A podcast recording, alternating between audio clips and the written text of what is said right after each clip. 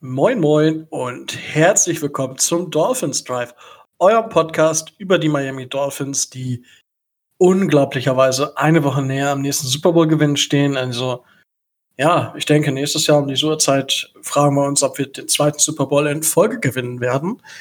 Aber wenn es heißt Dolphins Drive, dann heißt es, ich bin wieder mit dabei, nachdem ich letzte Woche arbeitstechnisch leider pausieren musste. Aber wenn es heißt Dolphins Drive, dann heißt es natürlich, ich mache das nicht alleine, sondern ich habe heute auch den Tobi wieder mit dabei. Moin, Tobi. Wunderschönen guten. Okay. Und äh, moin, Micho. Sei gegrüßt. Wundervoll. Ja, herzlich willkommen zur kürzesten Folge des Dolphins Drive ever. das, war, das, haben wir, wir gerade so, so beschlossen, als wir die Themen durchgegangen sind. Ähm, ja, ich gehe jetzt einfach mal in die News und in den News wird äh, wieder etwas traurig. Es wird definitiv traurig, weil einer, ein weiteres Mitglied der von Perfect Will ist ähm, verstorben. Und zwar der damalige Running Back Jim Keek ist im Alter von 73 Jahren äh, von uns gegangen. Möge er in Frieden ruhen. Und ja, es ist so langsam ja, dämmert einem irgendwie, ne? So immer mehr Leute von dieser Spielertrainer, von dieser Perfect Season sterben. So langsam irgendwie kommen wir alle in ein Alter. Äh, gut, ich jetzt nicht, aber ähm, ja, ne, wir werden alle so ein bisschen älter. Irgendwie. Oder? Also ich weiß nicht, wie es euch geht. Es ist so, wenn man sich dessen bewusst wird, wenn, wenn solche traurigen, tragischen News erscheinen, das ist immer so, Ach, ja, super. Weiß nicht, wie geht's, wie geht's euch damit, Tobi? Ja, man merkt äh, natürlich erstens, dass, dass, diese dass diese Generation älter wird. Man merkt aber auch, dass es langsam mal wieder Zeit wird ne, für eine neue Generation, weil ähm, nach der Perfect Season kam Dan Marino und dann äh, muss man dann schon etwas länger suchen, bis man dann so äh, eine Spielergeneration findet, ähm, die noch nicht mal so ähnlich erfolgreich war wie, wie, wie, ähm, wie die der Anfang der 70er Jahre, aber ähm, ne? man merkt, dass der neuere Football in Miami nicht ganz so erfolgreich war wie der etwas weiter weg. Das stimmt. Das es wird mal wieder Zeit. Auch das ist richtig. Micho, wie, wie siehst du das? Wie fühlst du dich dabei? Ich bin da, ich bin davon natürlich begeistert, bin ich davon auf keinen Fall. Ich finde das immer traurig. Ähm, ja, natürlich wird es Zeit für eine neue Generation, aber diese Generation Spieler, diese Mannschaft hat Geschichte geschrieben, wird unvergessen bleiben, wirklich unvergessen bleiben. Und ähm, da geht in meinen Augen ein großes Stück Sportgeschichte. Nicht nur Football-spezifisch, sondern äh, generell stückchenweise. Ja, natürlich kann man sagen, von wegen, es wird älter oder pff, äh, kann hin und her überlegen, aber ähm, naja, ich sag mal so, in Zeiten von CTE und ähm, wo, wo, wo über alle möglichen Dinge nachgedacht wird, ähm, freut es mich, dass so Leute wie Don Schuler 90 geworden sind, dass äh, ähm, die Footballspieler auch ein längeres Alter haben und ähm, ich kannte die Leute nicht persönlich, von daher hält sich die Trauer auf der einen Seite in Grenzen, aber ähm, natürlich ist es traurig, aber ich äh, denke dann immer wieder mit Freuden dann zurück. Also ich habe mir ja auch die Spiele der, der, der äh, 72er Mannschaft, soweit es geht, auch alle angeguckt und Jim Keek war da immerhin schon, schon, schon, schon auffällig. Also ähm, ähm, ich habe dann auch natürlich auch wieder viel darüber gelesen und äh, es katapultiert ihn in eine Zeit zurück, die halt unvergessen bleiben sollte. Das ist meine Meinung. Und deswegen sehe ich das mit einem lachenden und einem weinenden Auge. Ich hoffe, das ist klar rübergekommen, dass ich das zwar traurig finde, aber ja, ich glaube, ich hoffe, es war klar. Ja, doch. Also, ich denke, es wird dir keiner unterstellen, dass du dich freust, wenn Leute sterben. Ähm, also, so, so viel Menschenverstand traue ich allen unseren Hörern zu. Ähm, Ansonsten äh, könnt ihr die Beschwerden gerne per Brieftaube an Micho schicken. Der wird sich dem annehmen. Ja, kommen wir dann zu einer weiteren News, die äh, auch erst dramatischer klingt, als es am Ende so ist. Nick O'Leary hatte wohl mehrere Herz-OPs. Es ist halt immer so ein, so ein gewisses Risiko. Äh, man rechnet aber mit einer vollständigen Genesung, sodass er vermutlich für die Las Vegas Raiders in weiterer Zukunft, jetzt weil er auch Injury Reserved ist, vermutlich kann er dann, könnte er es ab Woche 12 oder so oder ab Woche 10 sowieso da wieder runtergenommen werden.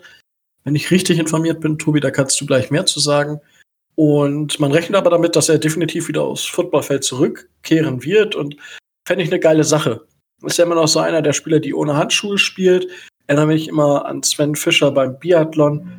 Weiß ich, ob es den einen oder anderen Biathlon-Fan unter unseren Zuhörern gibt, aber das war auch immer einer, der bei minus 10 Grad, scheiß drauf, ich trage keine Handschuhe.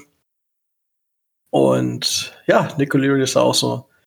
Ich habe ihn gemocht bei den Dolphins, aber gut, wenn man das weiß und dann ja, ist die Trennung nachher gar nicht so unlogisch gewesen. Tobi, du kannst äh, bestimmt ein bisschen mehr dazu sagen. Naja, es ist nur, ich kann nur so viel dazu sagen, wie ich auch von, von ihm als Statement ähm, gelesen habe. Ähm, es ist in dem Sinne alles gut verlaufen, dass äh, er sich gut fühlt. Ähm, er aber ähm, nicht aufs Footballfeld zurückkehren darf, auf Anraten äh, der Ärzte und anderer Beteiligter, weil er momentan äh, Blutverdünner schluckt.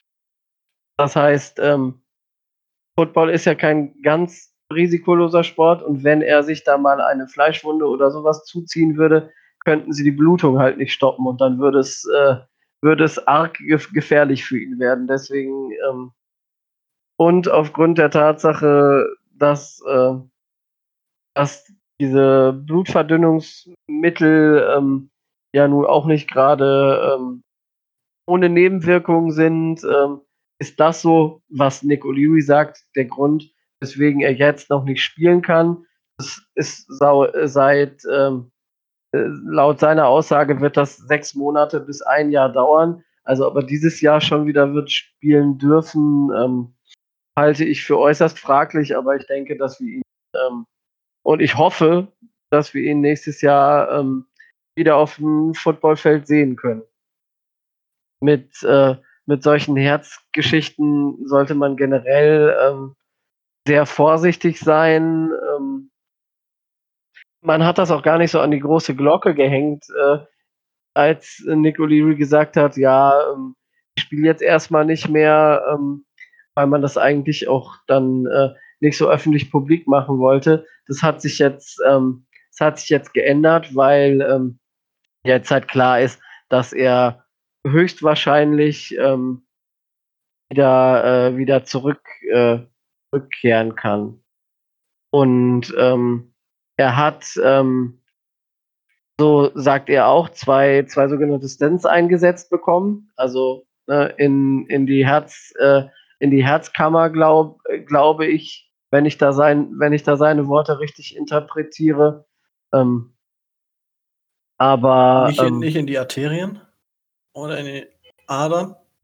Das mag sein, wahrscheinlich dann in den, wahrscheinlich in die Verbindung. Also, jetzt, äh, jetzt, jetzt, bewegen wir uns, glaube ich, auf relativ dünnem medizinischen Eis, wenn ich Ja, ja, auf jeden Fall, wollte ich äh, ist, sagen. Ist ein Stand ja dafür da, die, äh, die Adern, Arterien wieder äh, auf normale, normalen Durchmesser zu halten, dass sie eben nicht kollabieren, dass es keinen Herzinfarkt gibt, ja, also dass, das, dass die Zufuhr des Herzens mit Blut gesichert ist. So. Ja. Und äh, die werden dann natürlich da eingesetzt, wo, wo Gefahr besteht. Ähm, ja, habe ich mich äh, bisschen einlesen müssen als wissenschaftlicher Mitarbeiter damals mit Biopolymer, die dort eingesetzt werden. Ähm, inzwischen. Ja, Gut, ne?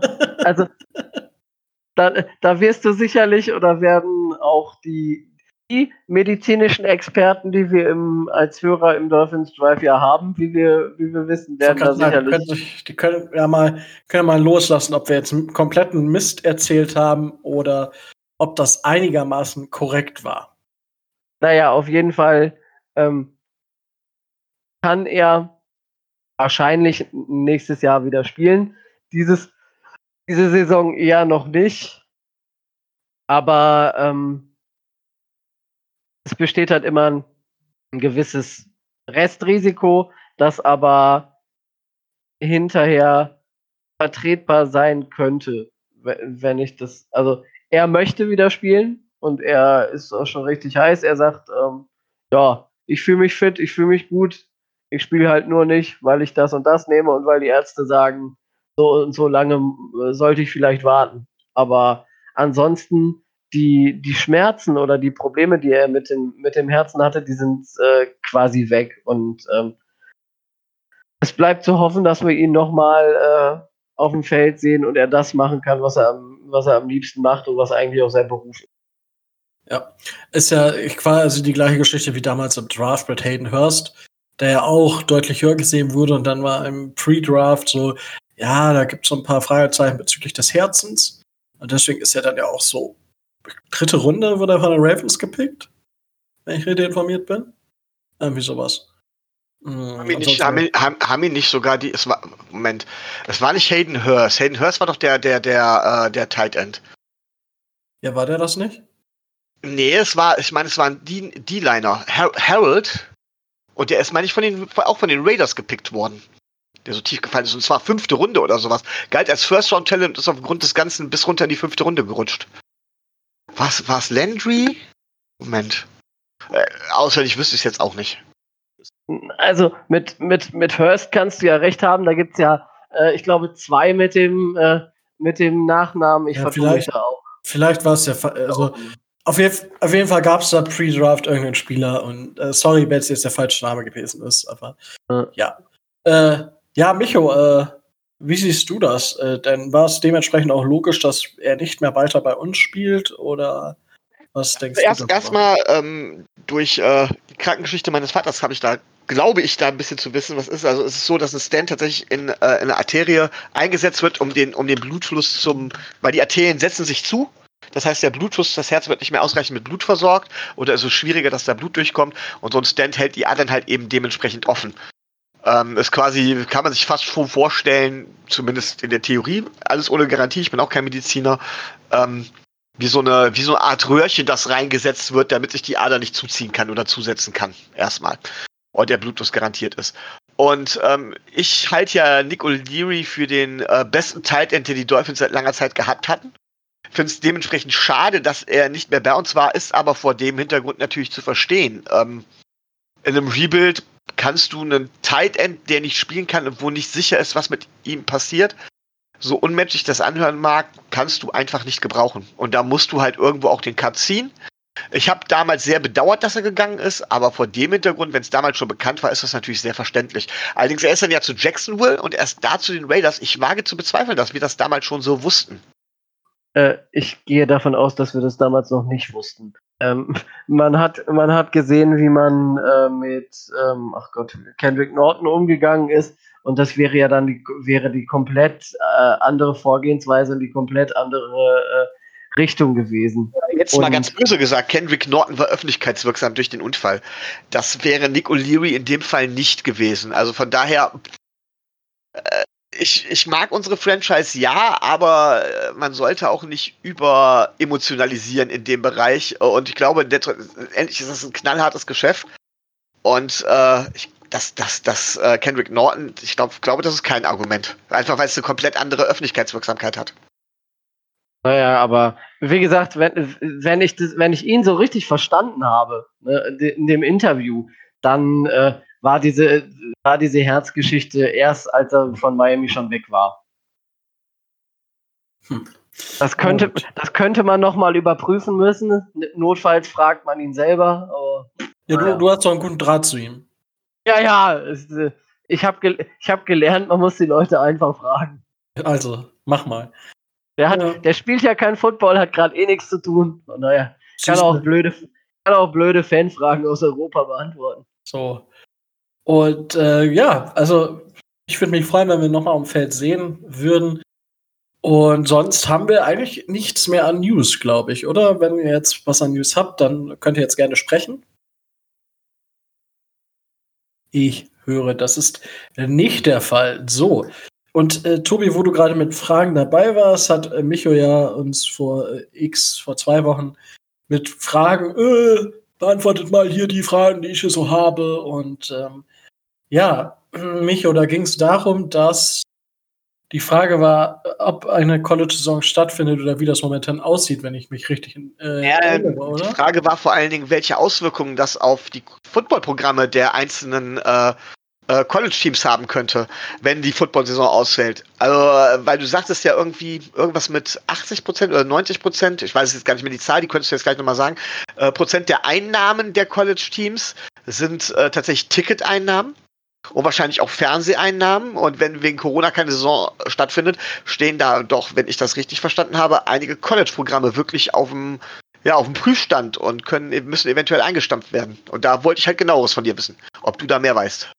Mm, also bezüglich der Einnahmen habe ich mich jetzt gar nicht mehr informiert, weil ich war einfach auch so packt. Ähm, ich habe jetzt gerade einfach heute Morgen, also wir, es ist Freitag, ja, also es ist wirklich brandfrisch, ähm, was ihr heute kriegt. Äh, von daher viel aktueller kriegen wir es doch nicht mehr hin, außer wir machen es live. Äh, ja, Thema welche Auswirkungen? Mhm. So, die Statistik, die ich hatte, es waren, glaube ich, einfach 70 bis 80 Prozent die die äh, Universitäten oder die College Football Teams einnehmen an Ticketverkäufen.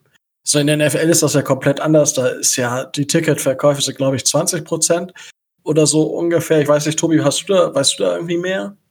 Nee, eine genaue Zahl könnte ich dir auch nicht ja. geben. Es ist aber auf jeden Fall schwindend gering. Und ich meine, das merkt man ja jetzt auch, wenn man die Diskussion oder das ist ja auch stattgegeben, das könnte man noch als News verkaufen, ähm, dass die vordersten Reihen im Stadion leer bleiben, aber mit Werbeflächen gefüllt werden dürfen. Ja, um nochmal den Profit in der NFL zu erhöhen. So ist es aber beim College Football ja nicht. Also die Einnahmen werden hauptsächlich durch die, durch die Einnahmen ähm, sichergestellt. Ich glaube nicht, dass es Colleges gibt, die ihr, also keine Division One Colleges. Bei kleineren Division, da muss man wieder gucken. Da weiß, ist auch, also waren Division One Colleges, von denen diese Statistik war. Da müsste man jetzt noch mal gucken, wie die Auswirkung in der Second Division ist. Oder in der Third Division. Aber ich glaube nicht, dass ein großes College sich das Football-Programm streichen lässt.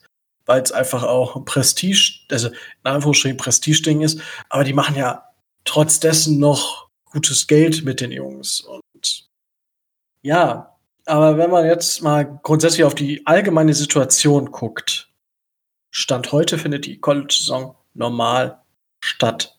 Also, ja, okay. Also, das ist, es, ich habe heute Morgen anderthalb Stunden geguckt, geguckt, geguckt. Es gibt von der NCAA, ich war auf der offiziellen Homepage der NCAA, ich finde nichts zum Thema Covid-19. Rein gar nichts. Also, das ist schon irgendwie ein Statement, das ist wirklich krass.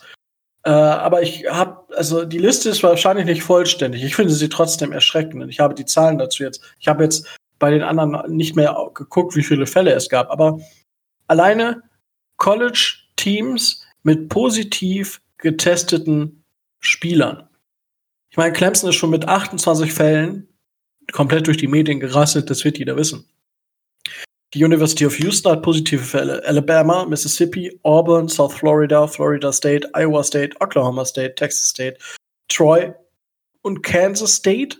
Und von Penn State, der Coach äh, Franklin, bleibt, äh, isoliert sich für die ganze College-Saison komplett zu 100 Prozent von seiner Familie, weil seine Tochter, also er hat zwei Töchter und die eine hat die sogenannte Sichelzellenkrankheit. Also ich weiß nicht, worum es da geht. Ich habe mich jetzt darüber auch nicht weiter informiert, äh, die aber das Immunsystem schwächt und dementsprechend sagt er, Alter, kann nicht das Team coachen und zu meiner Familie gehen. Das Risiko ist viel zu hoch, dass ich meine Tochter anstecken könnte. Ja, Gerade in den USA, wo ja unser allgeliebter Präsident, der komplett realitätsfern ist, sagt ja, wenn wir einfach nicht mehr testen, haben wir auch keine positiven Fälle mehr. Die Zahlen sind nur so hoch, weil getestet wird, so, weil so viel getestet ja, wird. Ja, ja, äh, der, äh, ja, dieses. Ja, danke. Äh, ich, nee, einfach nur noch in die Fresse hauen. So, entschuldigt die Ausdrucksweise, aber zu dem fällt mir einfach nicht mehr, nicht mehr ein. Ähm, Ja, und er sagt, das kann ich nicht leisten. Ich will ja nicht das Leben meiner Tochter gefährden. Dementsprechend isoliert sich der für die komplette College-Saison von seiner Familie. Und das ist, das zeigt eigentlich schon, an welchem Punkt wir gerade angekommen sind. Und ich meine, die Liste, die ich gerade vorgelesen habe, das sind nicht wenige. Und dazu kommt, dass viele Colleges einfach noch nicht getestet sind. Ja. Ah, also, es ist eine verdammt komische Situation. Und kommen wir dann zum momentanen Kalender der, der NCAA. Vom 21. bis, äh, vom 1. bis zum 25. Juni, das ist jetzt schon gewesen, wir haben heute den 26. waren Voluntary Workouts. Also Voluntary and Virtual Non-Physical Activities waren gestattet. Ab dem 13. Juli ja, sind Teamworkouts gestattet, Weight Training, Conditioning und Film Review. Ab dem 24. Juli sind Walkthroughs und Team-Meetings mit 20 Stunden pro Woche äh, gestattet. Die 20 Stunden sind äh, aufgesplittet in sechs Stunden Walkthroughs, sechs Stunden Meetings und acht Stunden äh, um, sind äh, Krafttraining und Conditioning. Also das ist, ja, so sieht der Plan aus. Und ab dem 7. August kann Preseason Practice gestartet werden. Ja, das ist der aktuelle Plan. So, das ist in der aktuellen Situation, in der sich die, die USA befinden, ist das, ist das doch absurd. Ja, also, ich meine, das kann doch nicht deren Ernst sein, das eiskalt einfach so durchzuziehen. Vor allem, wenn man überlegt, am 29. August sind die, sind die ersten Spiele und das sind äh, sechs Spiele, die da angesetzt sind, am 29. August. Das ist diese bekannte Week Zero. Ha? Und Anfang September fängt die Saison da an. So, also, ich meine, Problem, was ich da sehe im Vergleich zur NFL, in der NFL, das ist deren Job. Ja, das ist deren Job. Die haben das zu tun und die können sich nur auf Football konzentrieren. Beim College hast du erstens einen viel größeren Kader. Du hast genauso viele Coaches. Du hast aber dementsprechend auch noch die Universität um dich rum. Das heißt, die Isolationsmöglichkeiten sind in meinen Augen viel geringer. Und natürlich halt die, die Geldsache für die Colleges spielt auch eine Rolle. Aber das ist, die, die College Football Song ist für mich wirklich, das ist für mich nochmal ein ganz anderes Thema, weil es einen ganz anderen Stellenwert als die NFL hat. Und da muss man jetzt wirklich gucken, was passiert. Es gab schon die Idee, dass man es vielleicht in den Frühling setzt, aber dann spielst du zwei Saisons in einem Jahr. Das ist dann auch wieder so schwierig. Also momentan hält die NCAA meines Wissens nach einfach komplett an dem fest, was sie da geplant hat no matter what. Ja. Aber die College, also die College-Trainer haben sich auch schon an, bis jetzt noch nicht so ganz offiziell, aber so anonym. Ja, so, ja, äh, wir finden das alles so ein bisschen fragwürdig. Wie kannst du ein College spielen, wenn du zwei Wochen vor Saisonstart noch nicht mal mehr oder eine Woche vor Saisonstart erst körperlich anfangen darfst zu trainieren? Oder halt nur mit zehn Leuten zwei Wochen vorher trainieren darfst, die aber auch Abstand halten müssen. Und in zwei Wochen später stehst du elf gegen elf gegenüber und sollst dir richtig auf die Mütze geben. Äh, ja, wie soll das funktionieren? Das entbehrt sich jeglicher Logik. Ja, und ich meine, das Problem ist ja dazu, die, wenn wir jetzt den Bogen mal ziehen nach Europa, jetzt, viele haben ja die Bundesliga kritisiert, aber es funktioniert ja mehr oder weniger. Sagen wir es mal so. Ja, also man muss es nicht gut finden.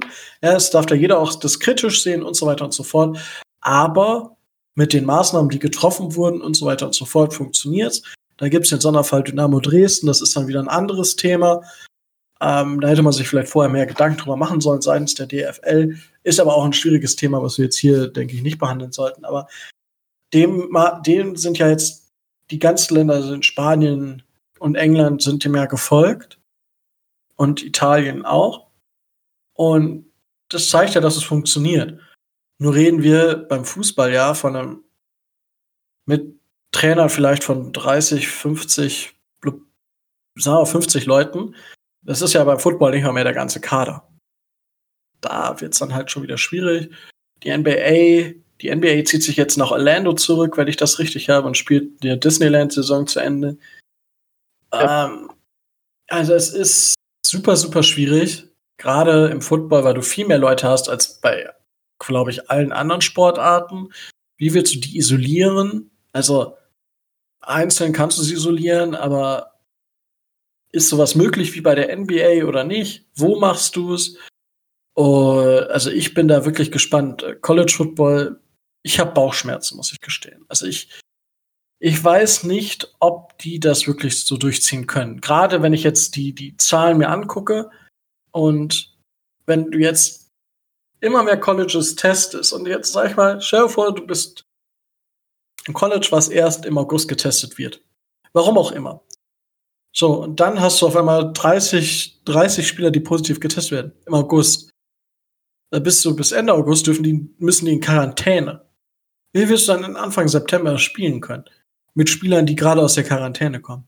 Da ist das Verletzungsrisiko ja noch mal größer. Ich meine, natürlich können die sich in der Quarantäne fit halten, aber wir wissen alle selber, wie es ist, wenn du in der Quarantäne bist. Da kannst du ein bisschen Training machen, gar keine Frage, aber raus dürfen die ja dann, glaube ich, trotzdem nicht.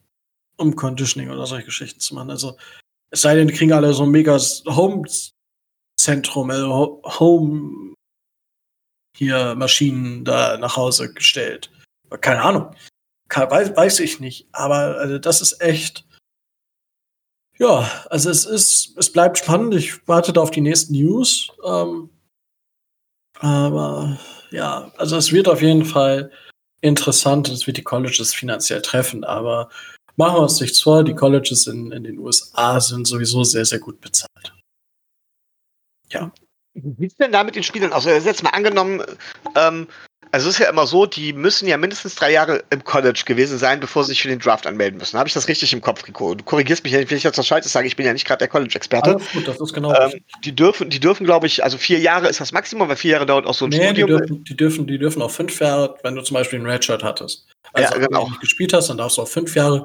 Und ich, es hat, ich glaube, ein Spieler hat es jetzt sogar durchgekriegt, dass er sein sechstes Jahr im College sein darf und auch spielen dürfte.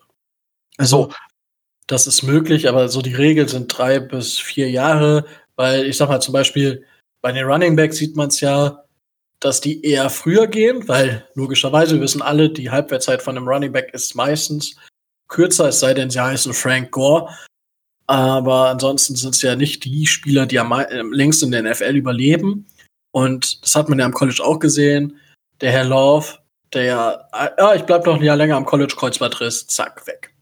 Schade. Und das, das ist jetzt bei Travis Etienne auch spannend, wie der jetzt, ne, mit der neuen Saison.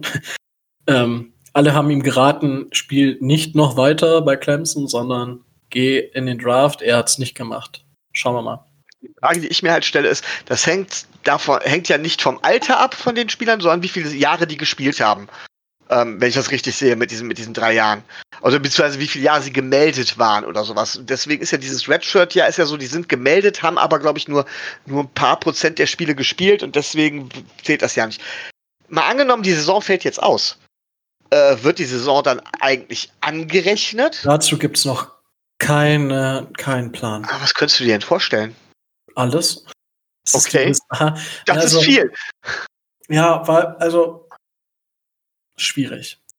So, weil, was, was haben, also, man muss sich das, man muss die Szenarien ja durchspielen. So, spielen wir mal, Szenario 1 ist, es gibt keine, also wir gehen ja davon aus, dass es keine College-Saison gibt, oder?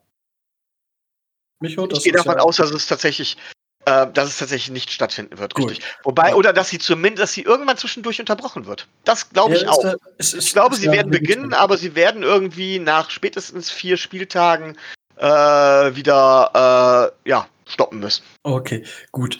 Also ich gehe jetzt erstmal davon aus, dass sie nicht stattfinden. Das ist jetzt die Basis. Dann gibt es das Szenario 1.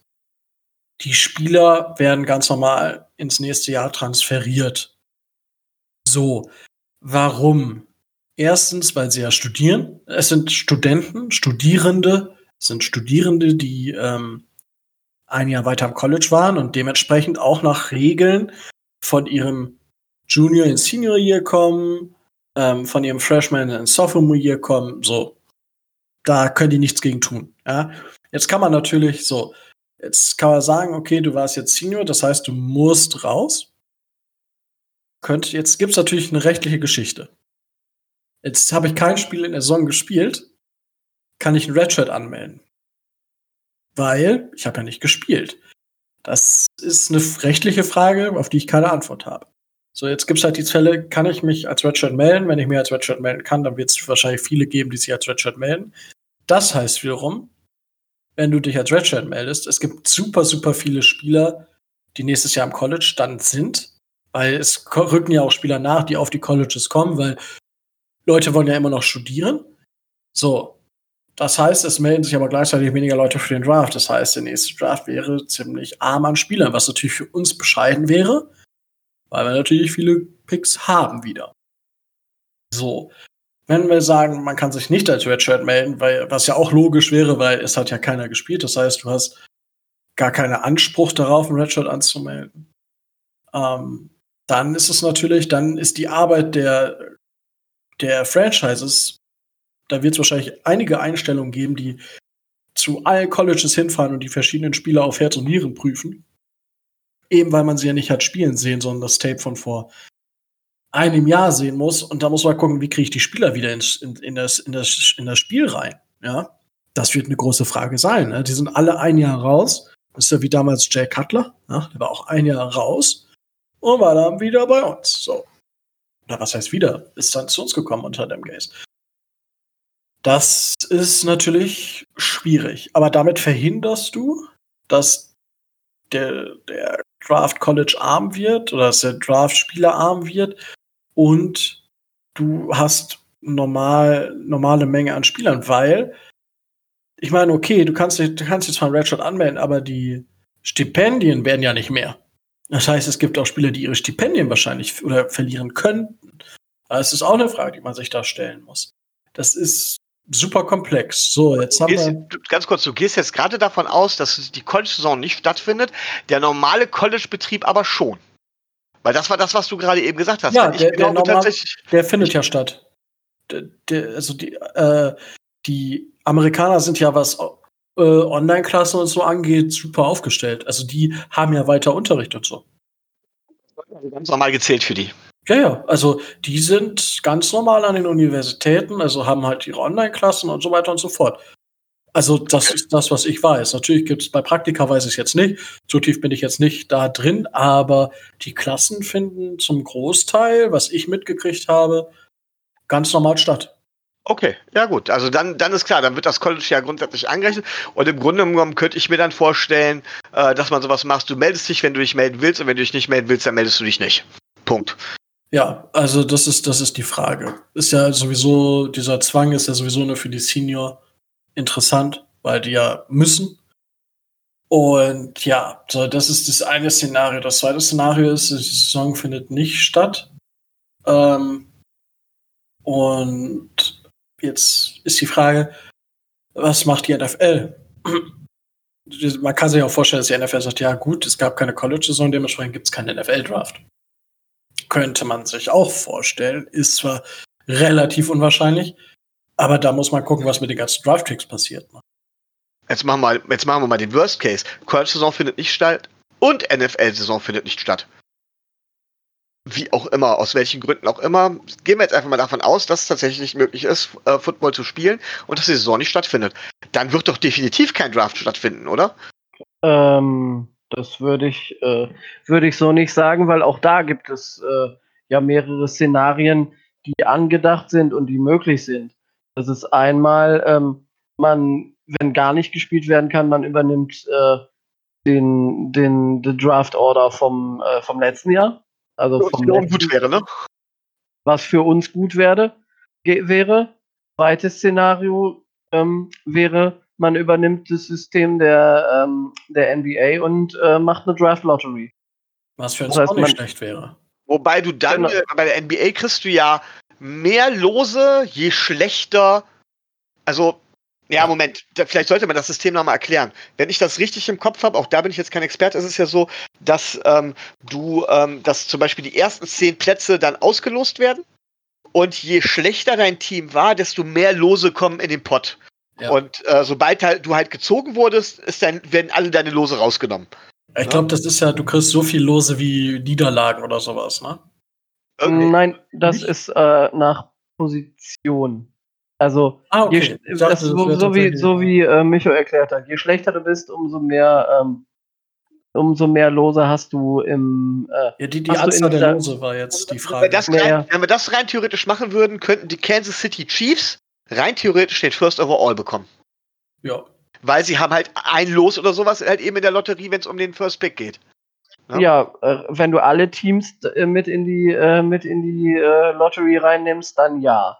Ähm, man könnte es aber auch so machen wie beim, wie beim Supplemental Draft. Und das halte ich, halte ich so für die äh, realistische Variante, dass man, äh, dass man die Teams der Liga in, äh, ich will jetzt nicht sagen Leistungsklassen, aber so in verschiedene Gruppen einteilt. Dass äh, zum Beispiel die, die schlechtesten acht eine Gruppe bilden, dann die Teams eine Gru Gruppe bilden, die besser waren als die schlechtesten acht, aber in die, nicht in den Playoffs waren.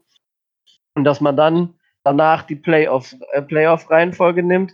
Daraus wiederum die Anzahl der, äh, der, der Lose für die, für die Lottery nimmt und dann diesen Untergruppen nochmal äh, noch lost. Das wäre für, für Miami nicht das Schlechteste, weil dann wäre man auf jeden Fall in der ersten aber Gruppe grundsätzlich von der letzten Saison halt ausgehen tatsächlich, ne? Ja, ja, genau. Ja, was willst du sonst machen, wenn keine, äh, wenn keine neue Saison stattfindet, hast du auch nichts anderes. Ich finde es halt, ich bin halt ganz ehrlich, ich finde es halt schwierig, ähm, weil, also wir würden zwar davon profitieren, grundsätzlich, auch, auch, äh, auch wenn unsere Teams mehr Zeit hätten oder sonst noch was, aber ähm, ja, ich, ich finde ich find schwierig, weil du wirst im Grunde genommen, ich finde, der Vorwurf ist ja immer, man wird für eine schlechte Saison belohnt. Indem man dann die Chance hat, größer zu sehen. Also es gibt ja diese, gibt Draft-Gegner. Ich muss vielleicht was weiter ausholen. Also ich habe relativ viele, ja, das, kenn, das, kennt man von mir ja eigentlich nicht. Deswegen kündige ich das extra an. Ja, ja, das kündigst du. Äh, ist okay. Ich, äh, ich habe relativ viele Be Bekannte, die halt äh, Fußballfans sind und die das Draft-System entweder nicht verstehen oder es zum Kotzen finden, weil die halt eben ganz klar sagen, ähm, ja, die sehen ein, dass es, dass es gerechter gemacht wird, aber ähm, sie sehen auch, dass schlechte Leistung im Grunde genommen belohnt wird. So. Und tatsächlich ist es so, wenn man, das kann man, das kann, ich kann die Argumentation nachvollziehen, auch wenn ich sie nicht unbedingt teile. Ähm, aber dementsprechend ist es ja so, wenn man das jetzt zwei Jahre hintereinander macht, würde im Prinzip gute Leistung doppelt bestraft und schlechte Leistung doppelt belohnt werden. Ja, ja schon verdammt unverhältnismäßig, ja, ja. oder sehe ich das ja, falsch? Ja, gut, also das. Ich meine, da gab es ja letztens auch so ein bisschen Twitter, also ich werde nicht von Twitter-Beef sprechen, aber ich meine, der Herr Klerks hatte ja auch so eine interessante Meinung zu. Aber mh, mm, das Thema Fußball ist natürlich was, was anderes. Ich meine, die, die, ist, ist richtig, wenn man das als Bestrafung und Belohnung auslegen will, ist es ja aber gar nicht. Also du wirst ja bestraft durch eine schlechte Saison, wenn du einfach scheiße bist. Ja, weil du um deinen Job bangen musst. Und die Franchise wird ja, was heißt belohnt? Die Franchise bekommt die Chance, besser zu werden, um weiter ähm, konkurrenzfähig zu sein. Und das ist beim Fußball überhaupt nicht so. Gucken wir uns die, die wenn wir uns die Ligen mal in, in Europa angucken, ja, in Deutschland hast du die Bayern, die Wel um Welten vorausschwimmen. Du hast äh, in England hast du Juventus, in Frankreich hast du PSG, die um Welten vorausschwimmen. Ganz kurz, Juventus äh, ist Turin und Turin liegt in Italien, nicht in England. Du, hattest ihn, du, du, hast ihn nur versprochen. Okay, ich war gerade mega irritiert. Ja, in Italien ja, ja. Mailand oder Madrid, Hauptsache Italien. Italien genau. Ach, so, ah, in, in, in Spanien hast du aufgrund des TV-Gelder-Geschichte hast du seit Ewigkeiten Barca und Real, äh, die sich eigentlich in der Regel die Meisterschaften teilen. In England hast du halt ein System, wo jeder so viel Geld reinbuttern kann, wie, wie er will. Ja. So, da hast du dann immer mal Perioden, wo mehrere Teams dominieren. meine, da ist ja die, dieses, das Paradebeispiel ist, da ist die beste, das, die, der beste Zweikampf, den es, glaube ich, im Fußball je gab. Das ist United gegen Chelsea, Alex Ferguson gegen, gegen Mourinho damals. Ja, aber in England hast du, weil eben so viel Geld, weil die Vereine sich verkaufen dürfen und so weiter und so fort, hast du einfach einen ganz anderen Wettbewerb. So. Und da siehst du doch, ja, dann, da kannst du dann den Mannschaften vorwerfen, was du willst. Es ist, am Ende kommt es aufs Geld an. So. So ist es im Fußball, so ist es im Deutschen, im Englischen äh, ist ein bisschen ausgenommen, aber im Spanischen ist es so, auch im Italienischen und in den anderen Top-Ligen ist es auch so. Auch in Irland mit Celtic. Ähm, ich weiß nicht, wie genau es im Schottland. Wollte ich gerade sagen, ja. Glasgow liegt in Schottland, nicht in Irland. Alter, was ist denn heute los, ey? Ja, und, die, und, die, und, die deutschen, und die deutschen Vereine wie Warschau und Prag. Ja. Ah, hör auf, so, echt. Na, aber, aber auch in Tschechien mit Prag ist ja auch so ein Thema. Ähm, das war jetzt richtig, oder? ja. Ähm, wenn, wenn, du recht, wenn du, wenn wir klug scheißen wollten, müsste man jetzt sagen Tschechische Republik, aber oh, naja. Ja, Entschuldigung. Ich habe wenigstens nicht Tschechoslowakei gesagt. Ja, das wäre schlimmer, glaube ich. So, auf jeden Fall hast du das, das ist ja, äh, du warst die sportliche Fairness in einem hart kapitalistischen System. Also die Fran also das Franchise-System an sich ist ja hart kapitalistisch, weil du verkaufst, du verkaufst ja die Franchises. Also, ja, so, das, das System an sich ist vielleicht. Oh, oh, ganz, ganz kurz, ich muss da leider reinspringen, Rico, weil ähm, da könnten wir uns jetzt auf eine tiefe Philosophie einlassen, ob nicht das, was gerade das Franchise-System ausmacht, gerade in der NFL, ob das sich sogar tief kommunistisch-sozialistisch ja, ist. Ja, ja, ja, ja. Also das im, im Kern ne, es ist nachher kommunistisch, natürlich, weil du, es ist ja alles geregelt. Aber nach, ich meinte die, die NFL nach außen hin, ja, weil sie sich ja hart vermarktet. So, und das hast du ja bei den Fußballvereinen, da, da, da geht es nur um Kohle. Da geht es nur um Kohle. So, ich meine, da kannst du jetzt, und da können mir die Leute draußen auch rum äh, erzählen, dass ich rumheulen würde, aber warum gewinnt Bayern denn acht Meisterschaften in Folge? Es liegt ja nicht daran, weil andere keine gute Arbeit leisten. Es gibt genug deutsche Vereine, die super Arbeit leisten, aber nicht in dem Rahmen leisten können, wie es die Bayern tun. Ja? Auch selbst der ärgste Verfolger mit Dortmund so in den letzten Jahren kann es, kann es sich finanziell nicht leisten, alle Spieler zu halten. Das, was die Bayern können. Und dementsprechend müssen sie immer wieder nicht bei Null, aber bei einer tieferen Baseline anfangen. Und die Bayern sind einfach over the edge. So, da kommst du nicht dran. Es sei denn, die Bayern haben wirklich mal ein richtig schlechtes Jahr und Dortmund hat mal ein richtig gutes Jahr, ansonsten keine Chance. So, und das hast du in der NFL halt nicht. Deswegen ist es ja auch so, deswegen, ja, du bist halt, keine Ahnung, Fan von irgendeiner Dorfmannschaft beim Fußball, du bist glücklich, dass sie dann in, in der zweiten, der dritten, vierten Liga, keine Ahnung wo spielen und mal ein gutes Jahr haben, fast aufsteigen oder was weiß ich. Aber NFL, du hast halt nur die NFL und du hast wirklich alle paar Jahre mal so das Gefühl, ey, diese Saison kann es was werden. Diese Saison kann uns der große Wurf gelingen. Während du jetzt beim Fußball, wenn du, keine Ahnung, Mainz oder Freiburg-Fan bist, halt, ich glaube, ohne das jetzt überheblich sagen zu müssen, aber du in den nächsten 50 Jahren keine deutsche Meisterschaft feiern wirst. Als SC Freiburg oder FSV Mainz 05. Während ich sage aber, keine Ahnung, die Bengals oder wir als Dolphins, wir in den nächsten 50 Jahren durchaus vielleicht ab und zu mal die Chance haben, einen Super Bowl zu gewinnen. Ja, und das System ist ja einfach grund, grundverschieden. Und ähm, ich verstehe, was, ich verstehe, was du meinst mit dem grundverschiedenen System. Und äh, klar, ich halte auch nichts davon, unbedingt Fußball und Football miteinander zu vergleichen vom System her. Aber ich kann nur schon nachvollziehen, wenn Leute sagen, ähm, naja, im Endeffekt ist es ja so, jemand, der gute Leistung, also das System wurde ja geschaffen, um ausgeglichener, um für Ausgeglichenheit ja. zu sorgen. So, und das finde ich auch richtig so. Ne? Kommunistischer Gedanke, alles schön und gut. Ähm, ne? alles, alles soll irgendwie gleich behandelt werden. Aber im Prinzip wird das ja im Prinzip ausgehebelt. Also es soll ja dafür sorgen, dass Teams, die schlecht sind, die Chance haben, wieder nach oben zu kommen und Teams, die gut sind, halt eben nicht wie die Patriots die Dominanz über mehrere Jahre ja, aufbauen können. Ja, aber so. du hast ja jetzt eine komplette Ausnahmesituation. Hast du. Das, das keine, keine dir, Frage. Dir, ich sag mal so, wenn dir das alle 50 Jahre einmal passiert, dann muss man da nicht drüber reden. Naja, dann, was, dann ist das halt mal so, dann hast du mal Pech, mal Glück gehabt. Äh. Äh, aber im Prinzip ist es ja so, dass du als, als Team, das quasi jetzt in der letzten Saison nicht gut war, nehmen wir jetzt mal die Bengals, die ja eigentlich meiner Meinung nach auch ein bisschen unter Wert gespielt haben. Die haben jetzt den First Overall gehabt. Die haben ja auch einen spitzen Draft gehabt, rein theoretisch. Und würden im nächsten Draft, die würden, ich bin der Meinung, dass die Bengals nächstes Jahr, wenn die Saison normal stattfinden würde, nicht unter den Top 10 draften würden. Ja, sie würden es jetzt aber wieder tun. Das heißt, von wegen im Grunde genommen wird ihr Team nochmal versteckt. Sie kommen in eine Position, in die sie normalerweise gar nicht gekommen wären, wenn du halt eben die vergangene Leistung oder die vergangene Saison zugrunde legst.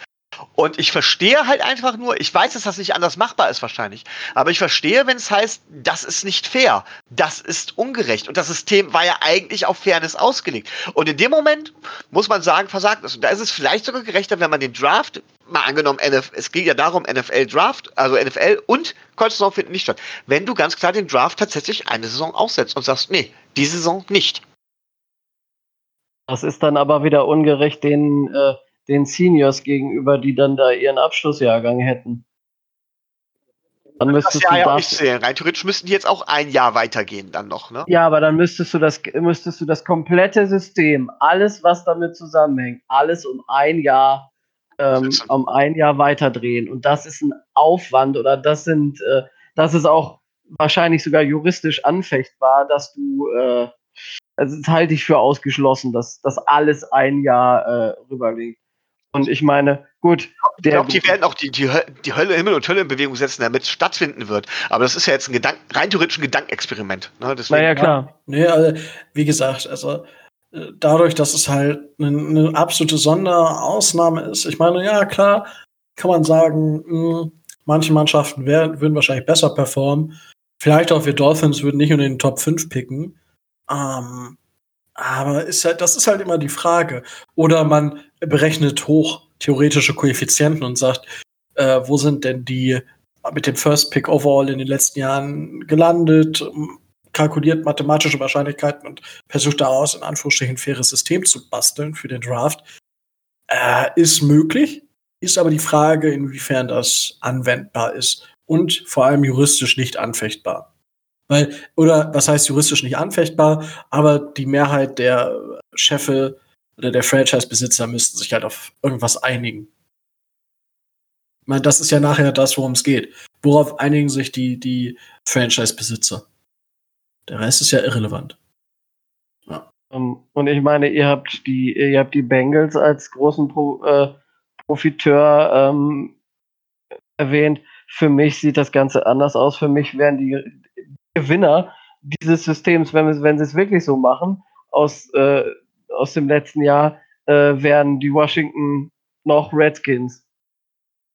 Weil äh, die haben sich äh, dieses Jahr an zwei Chase Young geholt. Und wenn sie nächstes Jahr an zwei nehmen würden, weil die Bengals keinen äh, Nummer 1 Franchise Quarterback mehr brauchen, dann müssen wir nicht lange drüber reden. Ne? Und äh, wenn du auf der einen Seite des Balles Trevor Lawrence hast und auf der anderen Seite Chase Young, dann weißt du aber schon, was gerecht ist im Draft.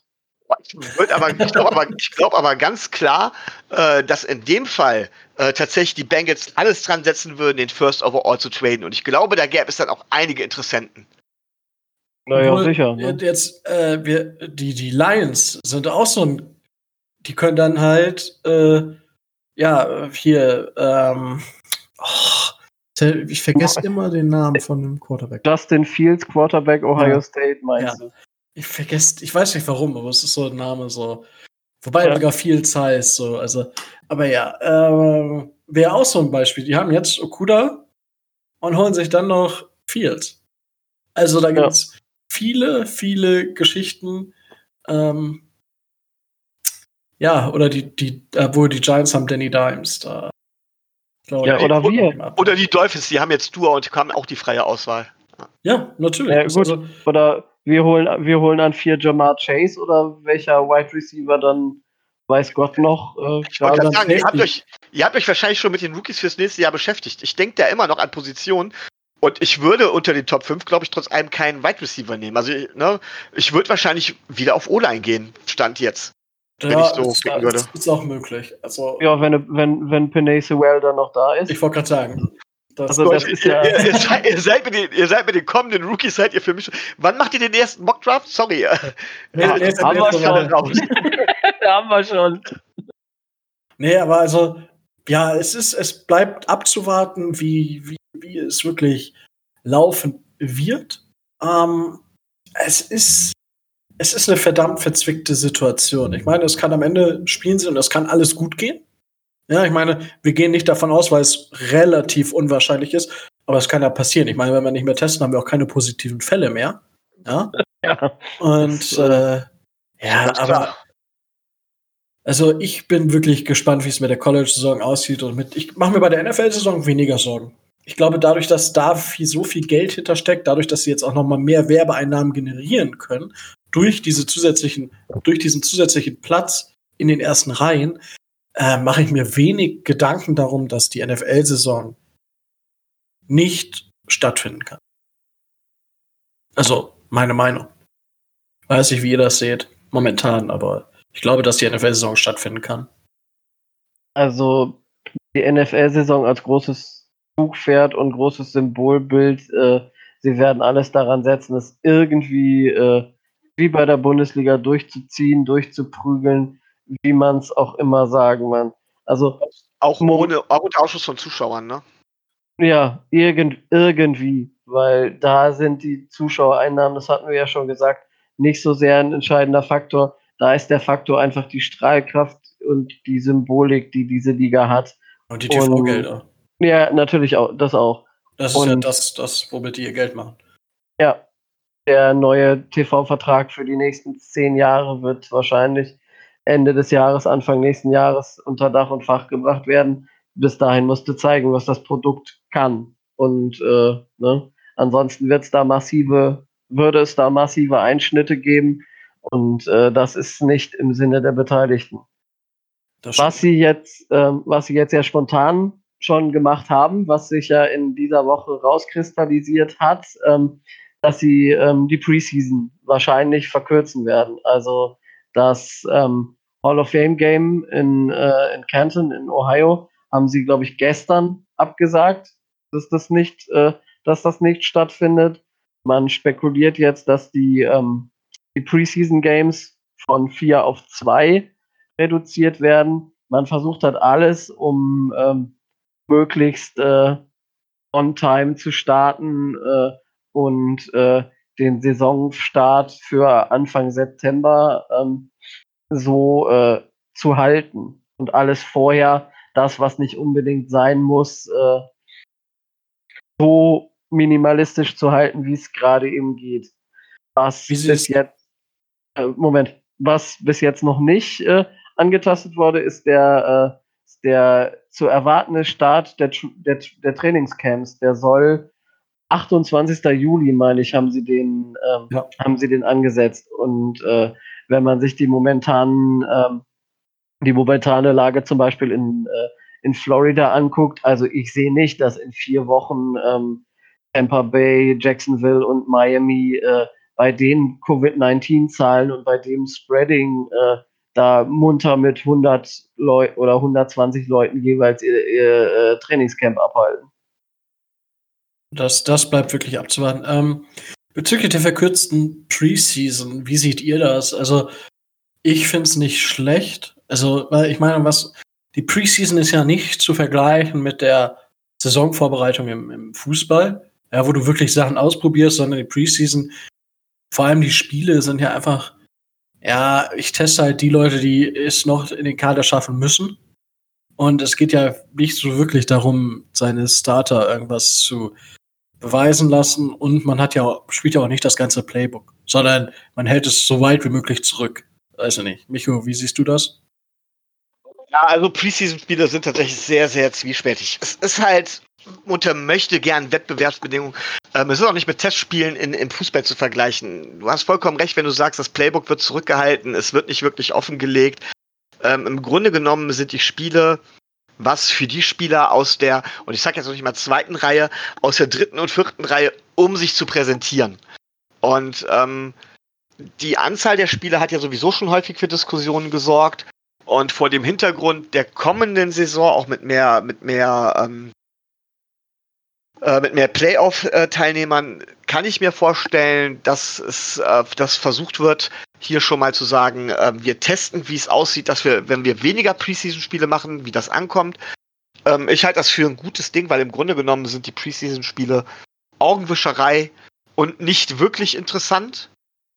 Ähm, viel interessanter wären halt, wie es das in anderen amerikanischen Ligen gibt, sogenannte Farm-Teams, oder aber tatsächlich ähm, Farm liegen, wie es eine Zeit lang mit der NFL Europe oder der World League gab, einfach um Spieler auf Wettkampfniveau langsam wieder an etwas heranzuführen, um Talente da zu testen, um den vernünftige Spielpraxis unter Wettkampfbedingungen äh, zu geben und das auch klar so zu deklarieren. Die Preseason ist dafür denkbar ungeeignet und ich glaube, dass sie ein Konstrukt aus der Vergangenheit ist, das im Zuge dessen jetzt, wo das, dass wir im Zuge dessen jetzt tatsächlich testen, die auch abzuschaffen und ich befürworte das sogar.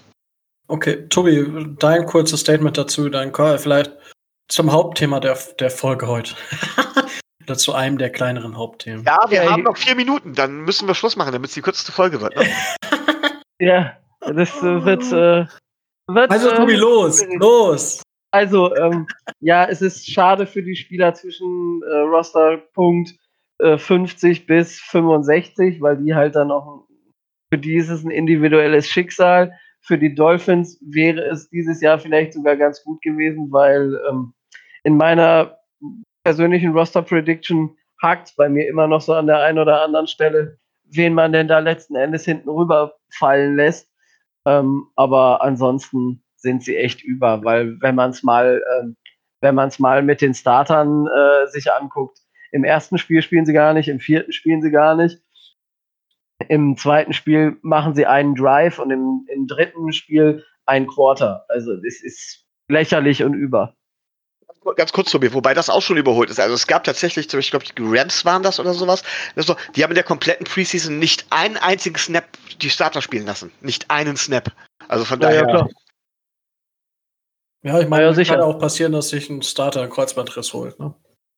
Ja. Haben wir ja, haben wir ja schon erlebt. Ne? Richtig, ja, genau. Nee, gut.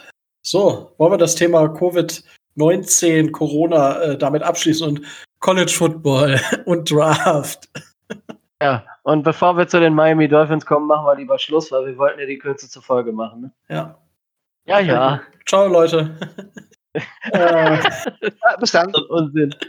Ähm, also, was heißt, wir kommen jetzt zu den Dolphins? Wir kommen eigentlich nicht direkt zu den Dolphins, sondern ähm, zu einem Spieler, der unter unserem ehemaligen Headcoach jetzt ein bisschen am Mimosen ist und oh, ich will weg und oh, ihr seid so doof, dass ihr euch damals das Angebot angehört habt. Das hat mich persönlich beleidigt. Ähm, ich meine, jeder wird jetzt vielleicht schon wissen, worum es geht, und zwar Jamal Adams, Safety der New York Jets, die Gangrene Germany. Ähm, da war ein kleiner Werbeblock hier. Ähm, die haben da auch drüber geschnackt in ihrem Podcast, hört gerne rein. Ähm, die sind da ein bisschen tiefer drin. Da ging's, äh, ich glaube, in der Footballerei, in der AFC East Preview, auch da schaut gerne rein. Ähm, da ging es auch um das Thema. Da ging es auch um die Dolphins, aber natürlich nicht ganz so intensiv wie jetzt hier oder auch wie bei den Jets, weil die Gangrene Germany da einen super Job gemacht hat und einfach dann natürlich auch, wenn die Leute schon einen von den Jets da haben, natürlich auch über die Jets sprechen. Ist auch richtig so. Und war, war ich fand super was der Basti da am Montag bei der Footballerei gemacht hat. Und gestern bei Instagram Live, der, der Knut hat da auch noch mal, was Jamal Adams angeht, ein paar Insights gegeben und die können das Thema nicht mehr hören und genau deswegen behandeln wir es jetzt im Dolphins Drive. ja, Jamal Adams, äh, ja, will, will weg. Ähm, wir sind auf Safety schwach besetzt, also kommt er zu uns. Ähm, ich denke, damit ist das Thema erledigt weil dann sind wir jetzt auch immer noch unter einer Stunde. Nein, Spaß beiseite. Äh, Micho, wie siehst du das Thema Jamal Adams? Weil ich meine, ich glaube, wir werden gleich wieder aufeinander, Alter, beziehungsweise wirst du mir nachher äh, Meinungsbruch vorwerfen. Ah, gut. Ja, ich ich, ich, werde dich direkt schon mal am Anfang triggern. Äh, die Geschichte mit Jamal Adams ist so eine Mischung aus Mika Fitzpatrick und Jadavion Clowney. Ähm, der Kerl. ja, da hast du recht.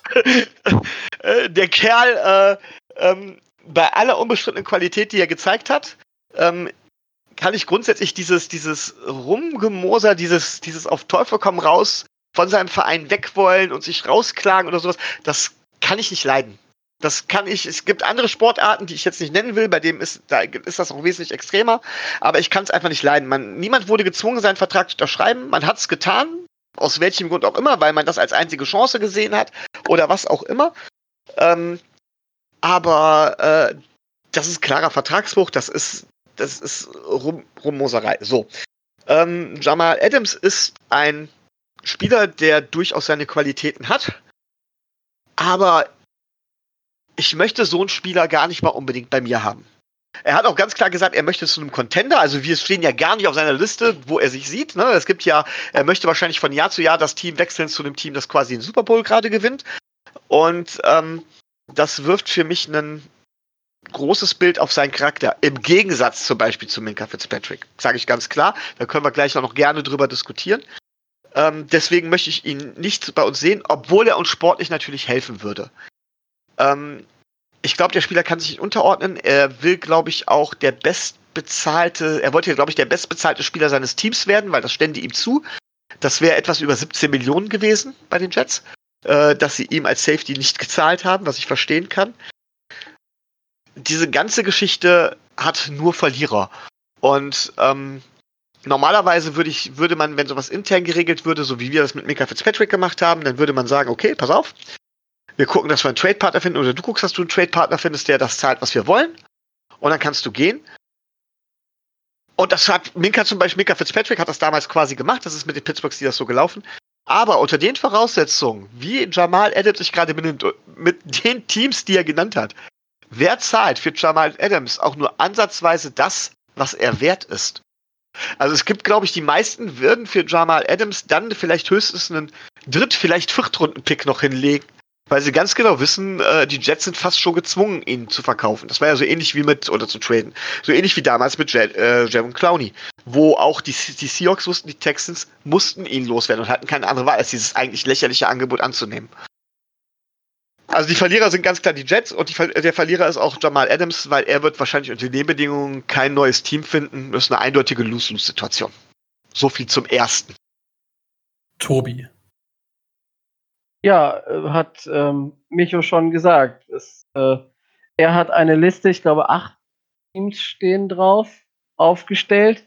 Und äh, dann kann man das, kann man mehrere Siebe ansetzen. Das erste Sieb ist, wie Micho, wie Micho, wie Micho schon sagt, ähm, wer kann äh, theoretisch den Jets überhaupt die äh, Kompensation bezahlen, die denen vorschwebt in den diversen ähm, Gesprächen der Gangrene Germany zum Beispiel ist die Rede von einem First Round und einem Third Round Pick, sowas in der, äh, in der Region.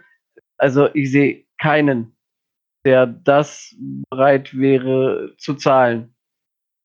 Also ganz, ganz ehrlich nicht.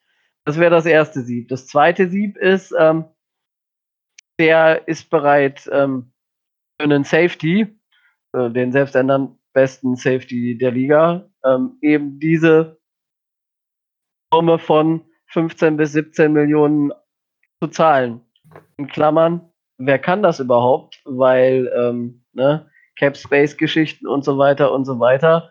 Ähm, da ist Kansas City relativ äh, schlecht dran. Da sind äh, die Patriots, die glaube ich auf der Liste standen, äh, völlig weit ab. Baltimore, die Ravens ähm, könnten es, soweit ich das in Erinnerung habe, gerade mal so hinbekommen.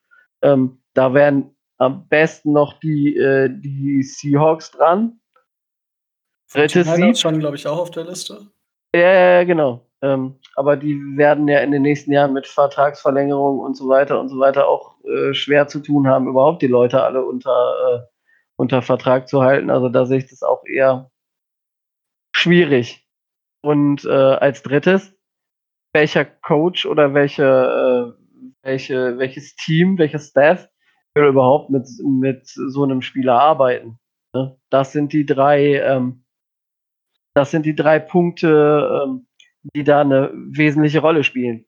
Und ähm, naja, dann sind es nicht nur, dann sind es nicht mehr acht Teams, dann sind es vielleicht nur noch zwei oder drei. Und wenn man dann in den sozialen Medien äh, Videos sieht, wo er von einem Fan angesprochen wird, ey, du wolltest doch zu den Cowboys, äh, du wolltest doch, kommst du zu den Cowboys und äh, er dann, er dann sagt, ja, ja, ich arbeite dran. Ähm, naja, da werden sich die anderen Teams auch denken. Hm. Ist ja. fraglich, ob wir ihn überhaupt holen. Ja, das, das stimmt wohl. Ähm, meine, mein Insight ist also, äh, dass er sich natürlich dann auch immer Christian McCaffrey nimmt als Beispiel. Und das war auch Thema der Footballerei. Beide spielen auf keiner Premium-Position. Running Back und Safety sind einfach keine Premium-Position. Aber Christian McCaffrey hat nun mal die Vertragsverlängerung bekommen und trägt die Offense. Genauso wie Jamal Adams Defense der Jets trägt. Ja? Dementsprechend hat er da schon, kann er Ansprüche anmelden. Wie er das macht, ist sicherlich falsch. Also das sage ich auch ganz klar. Der Unterschied zu Minka Fitzpatrick ist einfach, dass Minka Fitzpatrick zum Zeitpunkt, wo er rumgeweint hat, nichts geleistet. Also er hatte eine gute, gute Rookie-Saison. Gut, er war dann im Pro Bowl letzte Saison das, und im, im, auch im All-Pro-Team. Das muss man ihm zugestehen, Fitzpatrick. Er hat auch wirklich stark gespielt. Aber die Frage ist doch, bei was für einem Team spielt er jetzt? Er spielt bei einem Team, wo ich nicht glaube, dass sie eine Chance haben, Shot haben auf den Super Bowl in den nächsten Jahren. Das glaube ich einfach nicht. Und wenn es um seine Vertragsverlängerung geht, zu dem Zeitpunkt, weiß ich nicht, ob der Capspace da ist. Weil die haben da auch in den nächsten Jahren viele Geschichten, wo sie gutes Geld ausgeben können, was ich ihnen rate, weil zum Beispiel TJ Watt oder so, den würde ich an den Stelle des Steelers auch verlängern. Und dann ist halt die Frage, ob Minka Fitzpatrick da irgendwo in die geldtechnischen Planungen reinpasst, der Steelers. Bei Jamal Adams ist es aber so, egal was außerhalb war, und ich meine, es gab ja letzte Saison schon diese Geschichten, bla bla bla, der hat auf dem Platz richtig stark geliefert. Richtig, richtig stark. Und egal was war, er hat seine Leistung gebracht. So, das ist für mich so, so ein kleiner Unterschied. Und wenn ich diesen Spieler, unter, wenn ich jetzt Brian Flores und Chris Greer wäre, ich würde es versuchen. Also ich sage aber, also, aber unter dem Aspekt, dass Jamal Adams bei den Dolphins einen klaren Verhaltenskodex kriegt und sobald er diesen Verhaltenskodex bricht, definitiv Vertragsstrafen bekommt. Oder halt auch, ja, du so und so, ähm, keine Ahnung, du kriegst Vertragsstrafen und wenn du drei oder viermal auffällig wirst und eine Vertragsstrafe bekommst, verlängert sich dein Vertrag zu den und den Konditionen automatisch um ein Jahr, ähm, was ihn dann noch mehr ins Knie schießen würde, wenn er weg will, weil, ja, dann sitzt du halt für wenig Geld auf unserer Bank, wir geben da nichts drauf und äh, du könntest mehr Geld verdienen und benimm dich halt. Ist die, jetzt ist die Frage, mh, hm, könnte Brian Flores und Chris Greer, oder Chris Greer weniger, aber könnte Brian Flores in dem Team, was er hat, könnte Jamal Adams, der auch eine Leader-Persönlichkeit hat, das, das zeigt er. Also als Spieler kann man da wirklich wenig sagen und als Persönlichkeit, was das Team angeht, kann man auch nicht viel sagen, nur mit dem, wie er jetzt mit der ganzen Situation umgeht. Das ist einfach komplett dumm. Komplett dumm. Und die Frage ist, könnte er bei uns so eingegliedert werden, dass er einfach die Fresse hält. Dass er wirklich sich als Leader kann er sich ja präsentieren, soll er dann auch, aber dass er auch seine Leistung bringt und eben, dass er nichts durcheinander bringt im Lockerroom. Das ist die Frage, die ich mir stelle und ich kann diese Frage nicht eindeutig mit Nein beantworten, weswegen ich das durchaus als Möglichkeit sehe, ihn zu den Dolphins zu holen. Ähm, und dann ist die Frage, für was? Natürlich, äh, First- und Third-Round-Pick, das ist alles ganz nett. Ihr könnt von uns gerne den schlechteren First-Round-Pick haben nach der Saison. Da können wir drüber reden, weil ich meine, viel, viel, also so länger das dauert und so länger er am, am Labern ist, desto schlimmer wird's. Und bei den Cowboys hat er doch auch keine Chance. Wenn die Cowboys jetzt äh, Dak Prescott verlängern, ja, dann werden die den Teufel tun und sich noch einen Jamal Adams ans Knie binden weil die haben auch mit allen, mit vielen Spielern, mit denen sie verlängern wollten, verlängert für teuer Geld. Da ist auch keine Kohle mehr da. Also, wenn ich das jetzt richtig habe, Tobi, verbessere mich, wenn nicht, aber das, also, ich glaube, wir hätten ne, einen Shot auf Jamal Adams, wenn der Preis stimmt, und da traue ich Chris Greer durchaus gute Arbeit zu, einen guten Preis rauszuhandeln. Und wenn er dann bereit ist für, keine Ahnung, 12 Millionen pro Jahr für sechs Jahre oder so oder fünf oder ja, fünf Jahre zu unterschreiben, dann glaube ich, dass das uns helfen würde. So, das ist, er muss sich natürlich benehmen, deswegen der Verhaltenskodex und wenn das, wenn er dem zustimmt, go for it. Ja, Micho, du hattest gerade deinen ersten Teil beendet. Ja, also ich, ich glaube tatsächlich ganz klar, dass wir es nicht schaffen, ihn so zu integrieren, denn ähm, er sieht sich halt in der Position, dass er sagt, äh, er, sa er sagt, er führt ein Team mit zum Super Bowl oder macht ein Super Bowl-Team, ist der entscheid das entscheidende Puzzleteil für ein Super, für ein Super Bowl-Team. Das mag an maßloser Selbstüberschätzung liegen. Ähm, man kann es sogar so sehen, man kann sagen von wegen, ja gut, mag er sein. Und ich gebe dir recht, ähm, dass er sportlich mit Sicherheit eine Verstärkung wäre. Das hat er auch bewiesen. Ähm, aber ich kann mir beim besten Willen nicht vorstellen, dass er bei uns integrierbar wäre. Und es würde ja bedeuten, auch unseren kompletten Weg, den wir eingeschlagen haben, oder viel von unserem Weg, den wir eingeschlagen haben, zu ignorieren. Ähm, mhm. Weil wir ja gesagt haben, wir gehen erstmal mit, mit, mit, mit eigenen Talenten und gucken, dass wir das erstmal entwickeln.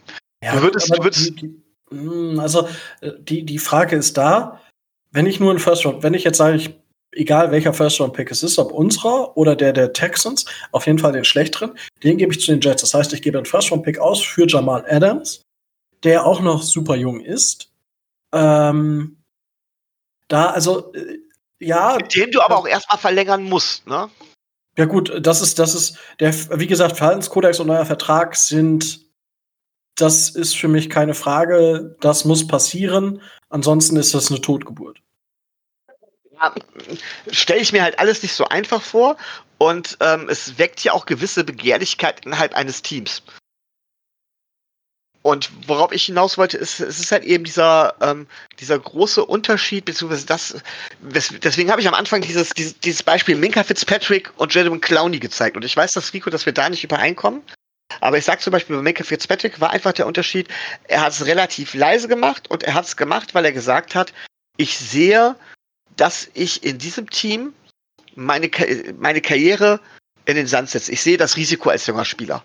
Und deswegen möchte ich weg. Er hat nicht gesagt, ich, äh, es waren keine anderen Gründe. Es ging ja nicht ums Finanzielle oder sowas, dass er weg ist, sondern er hat tatsächlich, es ging ihm tatsächlich darum, dass er die Sorge hatte, bei diesem Team seine Karriere in den Sand zu setzen. Ob man das gut findet oder nicht, oder ob man ihm beipflichtet oder nicht, steht auf einem anderen Blatt. Aber das war erstmal die Begründung. Und diese Begründung kann ich, konnte ich ja nachvollziehen. Diese Begründung bringt Jamal Adams aber nicht, sondern ihm geht es ja nicht darum, dass er sagt von wegen, ich setze bei den Jets meine Karriere in den Sand, sondern ihm geht es darum von wegen, hey, ich bin, ich bin was Besseres, ich bin was Tolleres. Und das erinnert mich halt eben an Jadon Clowney, der damals ja auch gesagt hat, ich will nicht zu den Dolphins. Aber, so, das also ist die, ja. Das hat er jetzt zwar so nicht gesagt, aber er hat uns ja nicht mit aufgezählt. Das ist einfach diese Geschichte, ähm, sich selbst in, in, eine bestimmte Position zu sehen, sich selbst maßlos zu überschätzen. Und so einen Spieler möchte ich tatsächlich nicht in meinem Team haben. Ähm, da habe ich lieber einen Spieler in meinem Team, der sich selbst realistisch sieht und sagt von wegen, pff, ich bin vielleicht nicht der super, super, super Topstar, ähm, aber ich glaube, ich kann dem Team weiterhelfen, anstatt zu sagen, ich bin der Topstar und ich bin das fehlende Puzzleteil. Äh, sowas kann ich irgendwie nicht leiden. Und dann noch, mhm. dann noch das Ganze drumherum, sich, sich, sich da rauszumachen. Ich sehe ihn also mehr, dass, dass seine ganze Situation mehr Richtung Richtung Clowny geht, als Richtung Fitzpatrick, womit es ja oft verglichen wird, weil die beiden ja auch eine ähnliche Position haben. Und tatsächlich, wenn ich die Wahl hätte, welches Verhalten ich, ich finde beide Verhalten nicht gut, aber welches Verhalten ich eher toleriere, kann ich eher das, das Verhalten von Mika Fitzpatrick tolerieren, als das von Jonathan Clowney, beziehungsweise jetzt Jamal Adams. Aber den Hebel mit dem Gehalt hatte Minka gar nicht. Also, weil das ist, ähm, Adams hat jetzt das dritte Jahr hinter sich, wenn ich richtig informiert bin. Und nach ja. drei Jahren ist es schon Usus, dass die, also so die besten Spieler der Draft Class nach drei Jahren kriegen die einen Vertrag. Das gibt's immer wieder und Chris McCaffrey ist das beste Beispiel. So, Patrick Mahomes wird auch kommen, aber Patrick Mahomes ist eine ganz andere Hausnummer. Er hat den Super Bowl gewonnen, war MVP. Ähm, der wird seinen Monstervertrag kriegen und er spielt die Premium-Position im Football. Spielt Quarterback und nicht Safety. Ganz andere Geschichte. Minka Fitzpatrick hat ein Jahr gespielt, war dann noch mindestens drei, wenn nicht sogar mit der Fifth Year Option vier Jahre unter Vertrag. Er hat gar keinen Geldhebel gehabt. Ja, das, das, diesen Hebel hat er einfach nicht. Dementsprechend hätte er sich dann komplett lächerlich gemacht, wenn er von Geld gesprochen hätte. Ich verstehe das, dass, dass Minka Fitzpatrick da Angst hatte. Ja, verstehen, ich will es nicht verstehen. Ich, äh, irgendwie, ich kann irgendwie, ja, ich kann es nachvollziehen, auch wenn ich es sehr, sehr kurzsichtig finde. Ich glaube, das trifft es richtig. Es ist einfach super kurzsichtig und nur von jetzt auf gleich von zwölf bis mittags von der Wand bis zur Tapete gedacht und nicht mehr. Ähm, ja, weiß ich nicht. Tobi, wie siehst du die Wahrscheinlichkeit, Möglichkeit dessen, dass Jamal Adams zu uns kommt?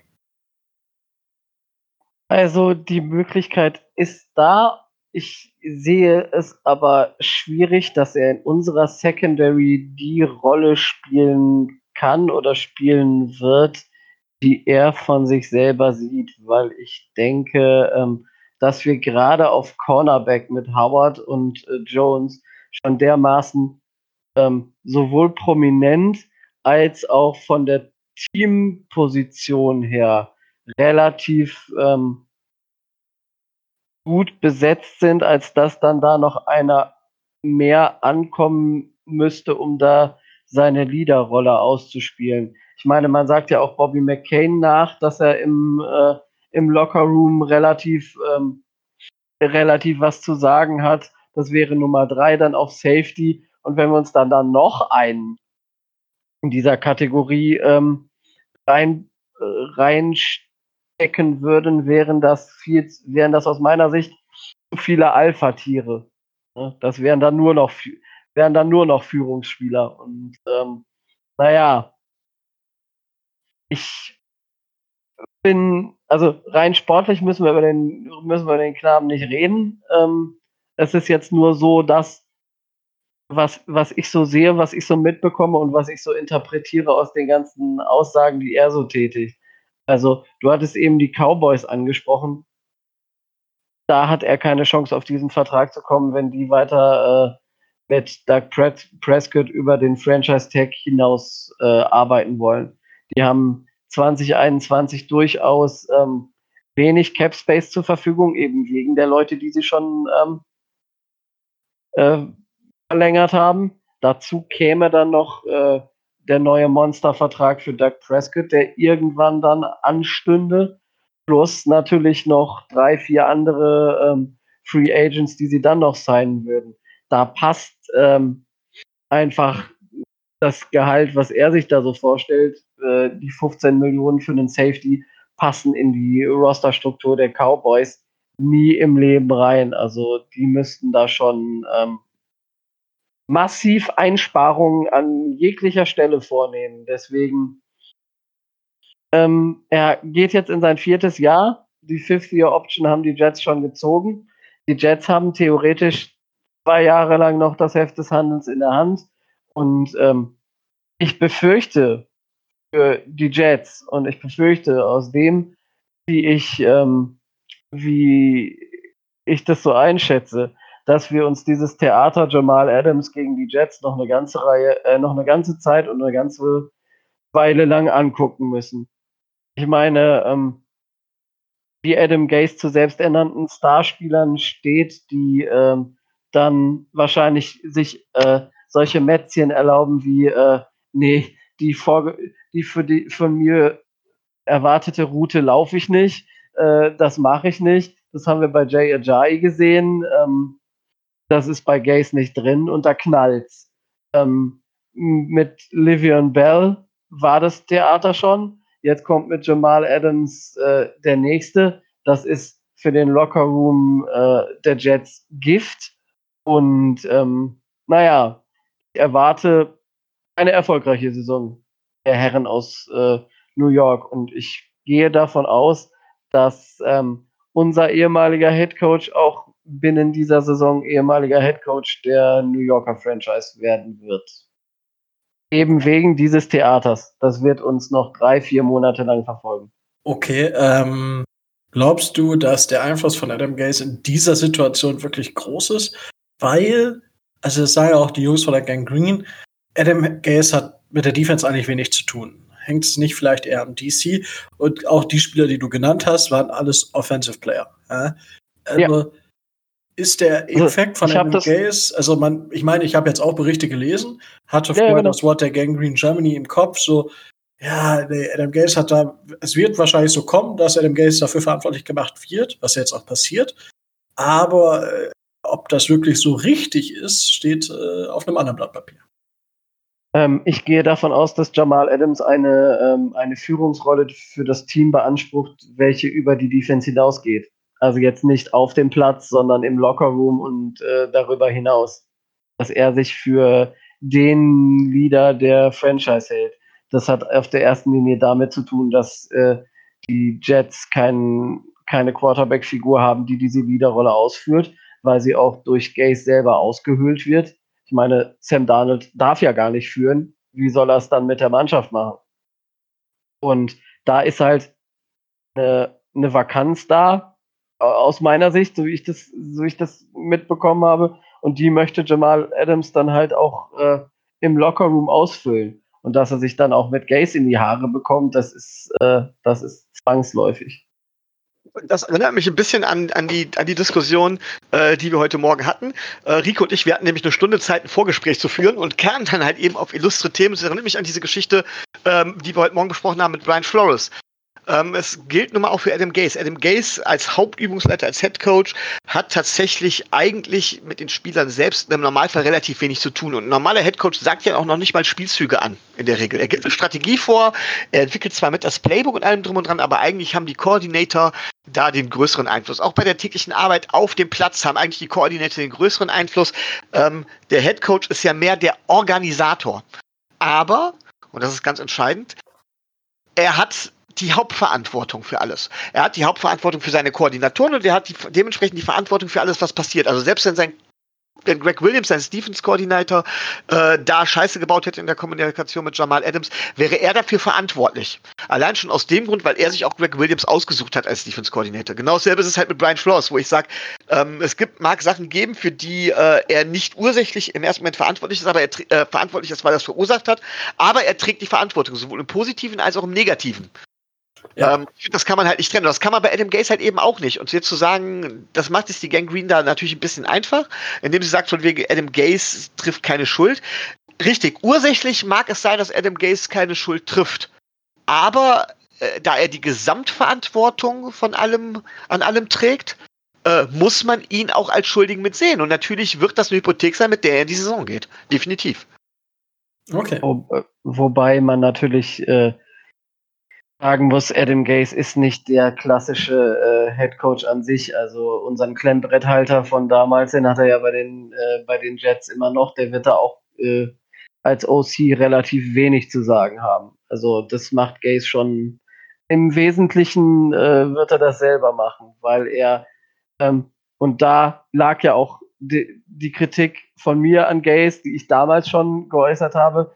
Gaze ist nicht in der Lage, ähm, scheinbar von außen gesehen, Kompetenzen wirklich so abzugeben, dass er eben seine Rolle, so wie sie von ihm als Head Coach gefordert wird, so ausfüllt, wie sie ausgefüllt werden sollte, weil er nicht in der Lage ist, gerade was die Offense angeht, äh, Dinge auch an seinen OC abzugeben oder Kompetenzen abzutreten.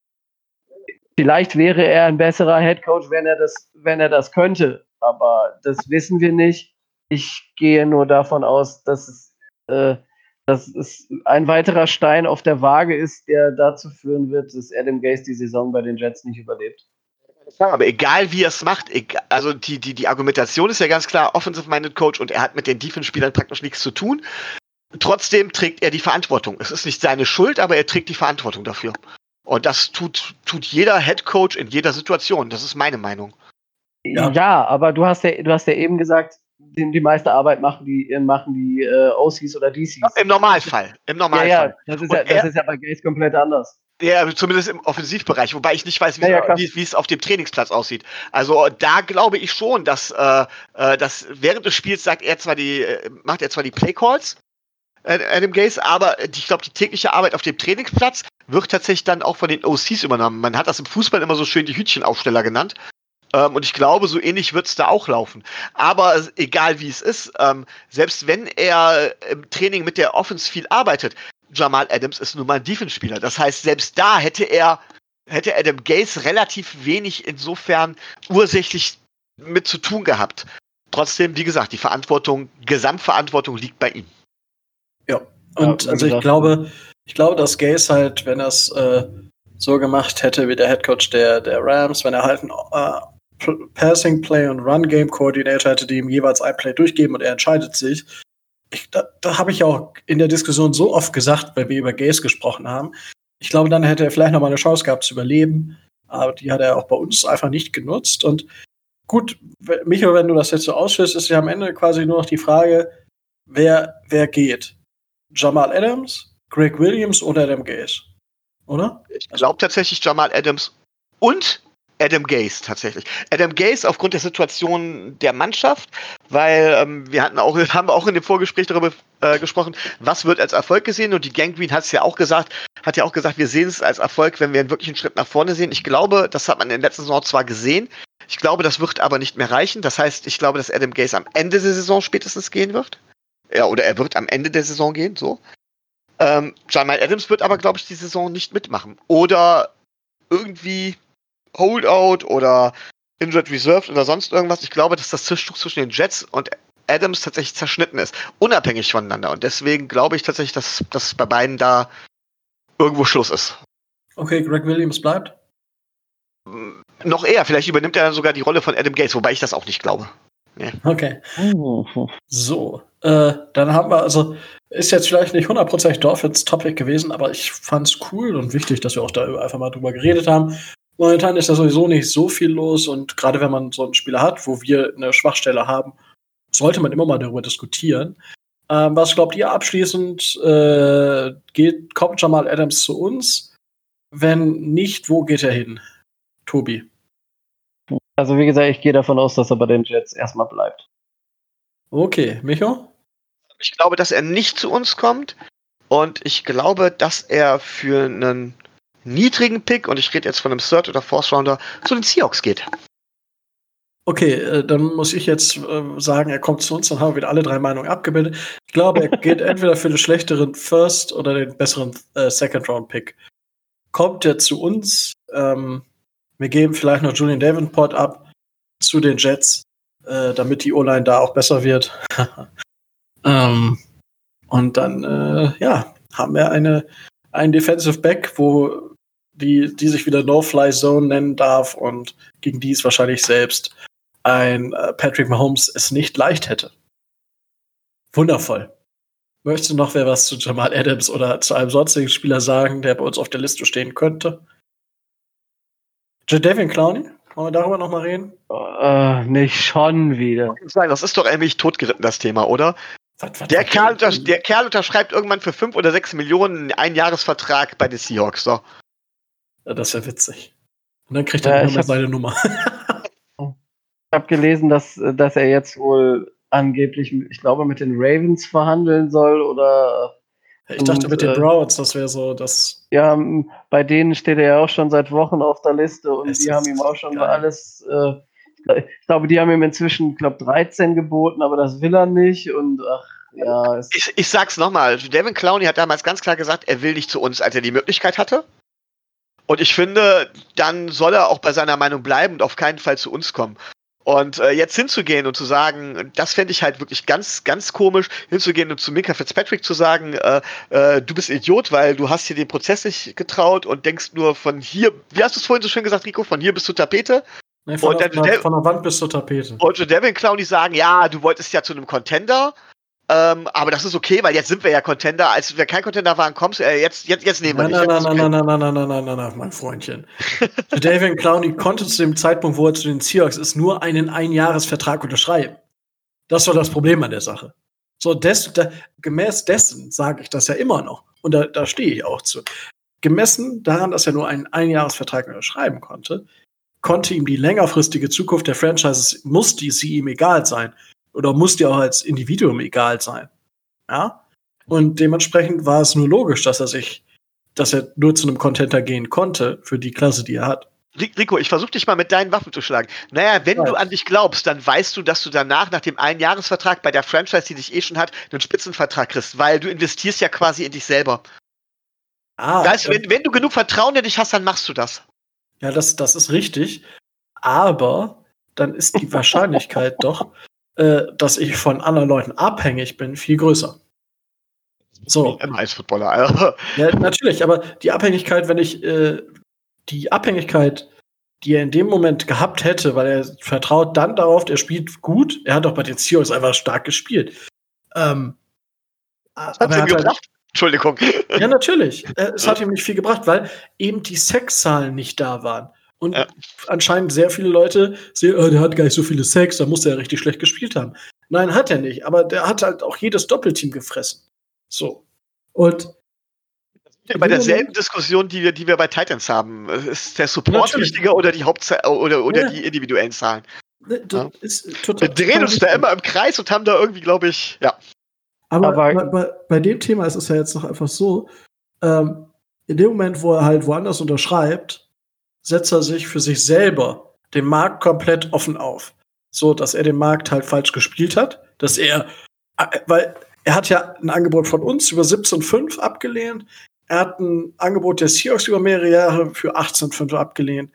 Sorry, er hatte die Angebote und war, ich weiß nicht, ob er da einfach nur schlecht beraten ist, weil, sorry, ja, ich kriege jetzt nicht meine 20 Millionen, sondern zweieinhalb Millionen über fünf Jahre, also über fünf Jahre kriege ich 12,5 Millionen weniger. Das ist viel Geld, keine Frage.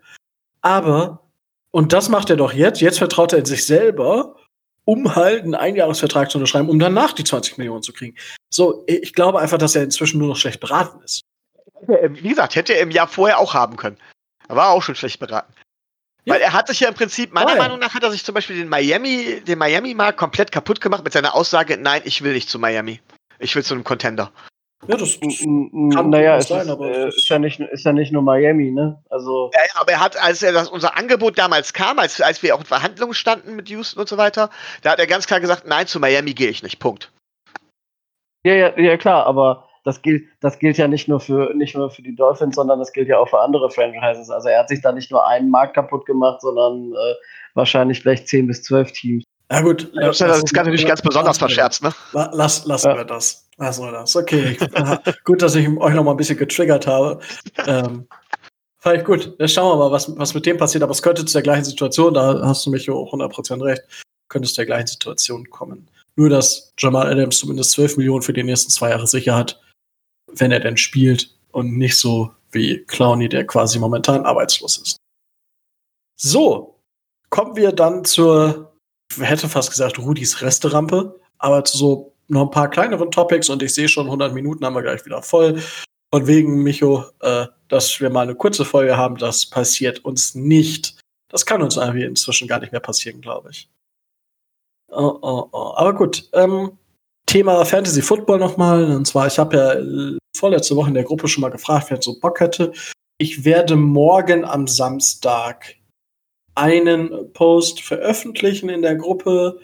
Wer denn Bock hat, der sollte sich da definitiv, das ist dann auch, wer sich da dann meldet, der wird dann auch definitiv dabei sein. Ich gucke da mal, wie viele Leute es werden. Das ist dann auch eine endgültige Anmeldung. Ja, also der, die Personen, die sich dann melden, sind auch für die Dynasty-Liga definitiv dann dabei. Ähm, ich würde vermutlich noch eine, eine WhatsApp-Gruppe da machen wollen oder irgendwas anderes, äh, damit man da besser in Kontakt ist und über gewisse Sachen sprechen kann. Äh, ja, das wird morgen noch passieren. Ähm, wie gesagt, es wird eine Dynasty-Liga werden. Und ja, schauen wir mal, was wir da am Ende jeder Saison so als kleinen Gewinn noch raushauen können. Da wird es vermutlich auch was geben. Da habe ich mir schon wundervolle Gedanken gemacht. Das äh, ist eine gute Sache. Und ja, das wird morgen definitiv passieren was noch passieren wird. Wir haben euch ja gefragt, ob ihr teilnehmen wollt mal am Dolphins Drive. Da haben wir auch ein paar Leute äh, bekommen, beziehungsweise ein paar Leute haben sich bei uns gemeldet. Ich weiß nicht, was ich gerade sagen wollte. Und da wissen wir auch ungefähr, was deren Steckenpferde sind. Und die werden wir dann natürlich in unseren Terminplaner mit einplanen und werden da auch in der nächsten Woche vermutlich auf euch zukommen. Die, die sich bei uns gemeldet haben, die können sich darauf schon mal vorbereiten und wir werden den Themen mit euch absprechen. Und dann werden wir euch als Gäste hier begrüßen dürfen. Da freue ich mich super drüber. Äh, Alter, es wird Zeit, dass ich auch fertig mache ja. hier. Äh, da freuen wir uns natürlich super drauf, drüber, whatever. Ähm, und es wird auf jeden Fall eine richtig coole Aktion, mit euch dann nochmal hier direkt sprechen zu können, eure Meinung hier reinzuholen. Dann haben wir demnächst eigentlich vier Leute, fünf Meinungen. Und ich, ich freue mich drauf und das ist halt auch eine geile Community-Geschichte. So, und ähm, ja, das, äh, jetzt haben wir noch ein Thema und zwar, da geht es um eure Fragen. Ähm, ich weiß nicht, Tobi, du hast das in die Wege geleitet, hast das organisiert. Vielleicht möchtest du dazu einfach was sagen. Ja. Ich meine, es ist ja, es ist ja auch so, es, du kriegst, du hast da wahrscheinlich feuchte Träume von. Es ist ganz, ganz so schlimm ist es nicht. Hör aber, auf zu lügen, hör auf zu lügen. Aber der, der, der, der Gottvater der, äh, der Statistiken und der Gottvater der, äh, der Zahlen im, äh, im deutschen NFL ähm, Kommentatoren äh, Olymp ähm, hat äh, gesagt auf meine Anfrage hin, ob wir denn mal mit ihm was äh, eine gemeinsame Podcast-Sendung aufnehmen wollen, hat zugesagt und wenn wir es schaffen, äh, da werde ich mich heute Nachmittag wahrscheinlich drum kümmern, ähm, einen gemeinsamen Termin mit ihm zu finden, werden wir als besonderes Schmankerl äh, äh, in der nächsten Woche wahrscheinlich Roman Motzkus bei uns äh, begrüßen dürfen.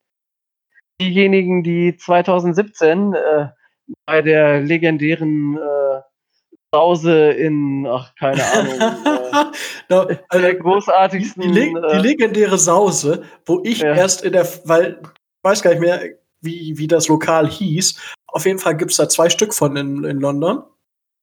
Und ich war erst im Falschen. Das möchte ich nochmal Ja. angemerkt haben. Ich habe eine London-Reise gemacht, nur mit euch, um mit euch Getränke getrunken zu haben. Ja, als, als, kleiner, als kleiner Hinweis für die, die, die, die, die nicht dabei waren, die Run-Party war uns einfach äh, dermaßen überfüllt, dass wir einfach in das nächstbeste äh, marschiert sind, 50 Meter weiter, äh, das wir gefunden haben. Piekfeiner Schuppen, der Besitzer äh, Rugby-Fan, auch so Mitte 30 und die Gäste alle so jenseits der 60. Wir dann, ich glaube, wir waren so um die 20 Mann da rein, alle in Football-Jerseys, alle mit Dolphins-Klotten und äh, mal einmal den Laden auf links gedreht.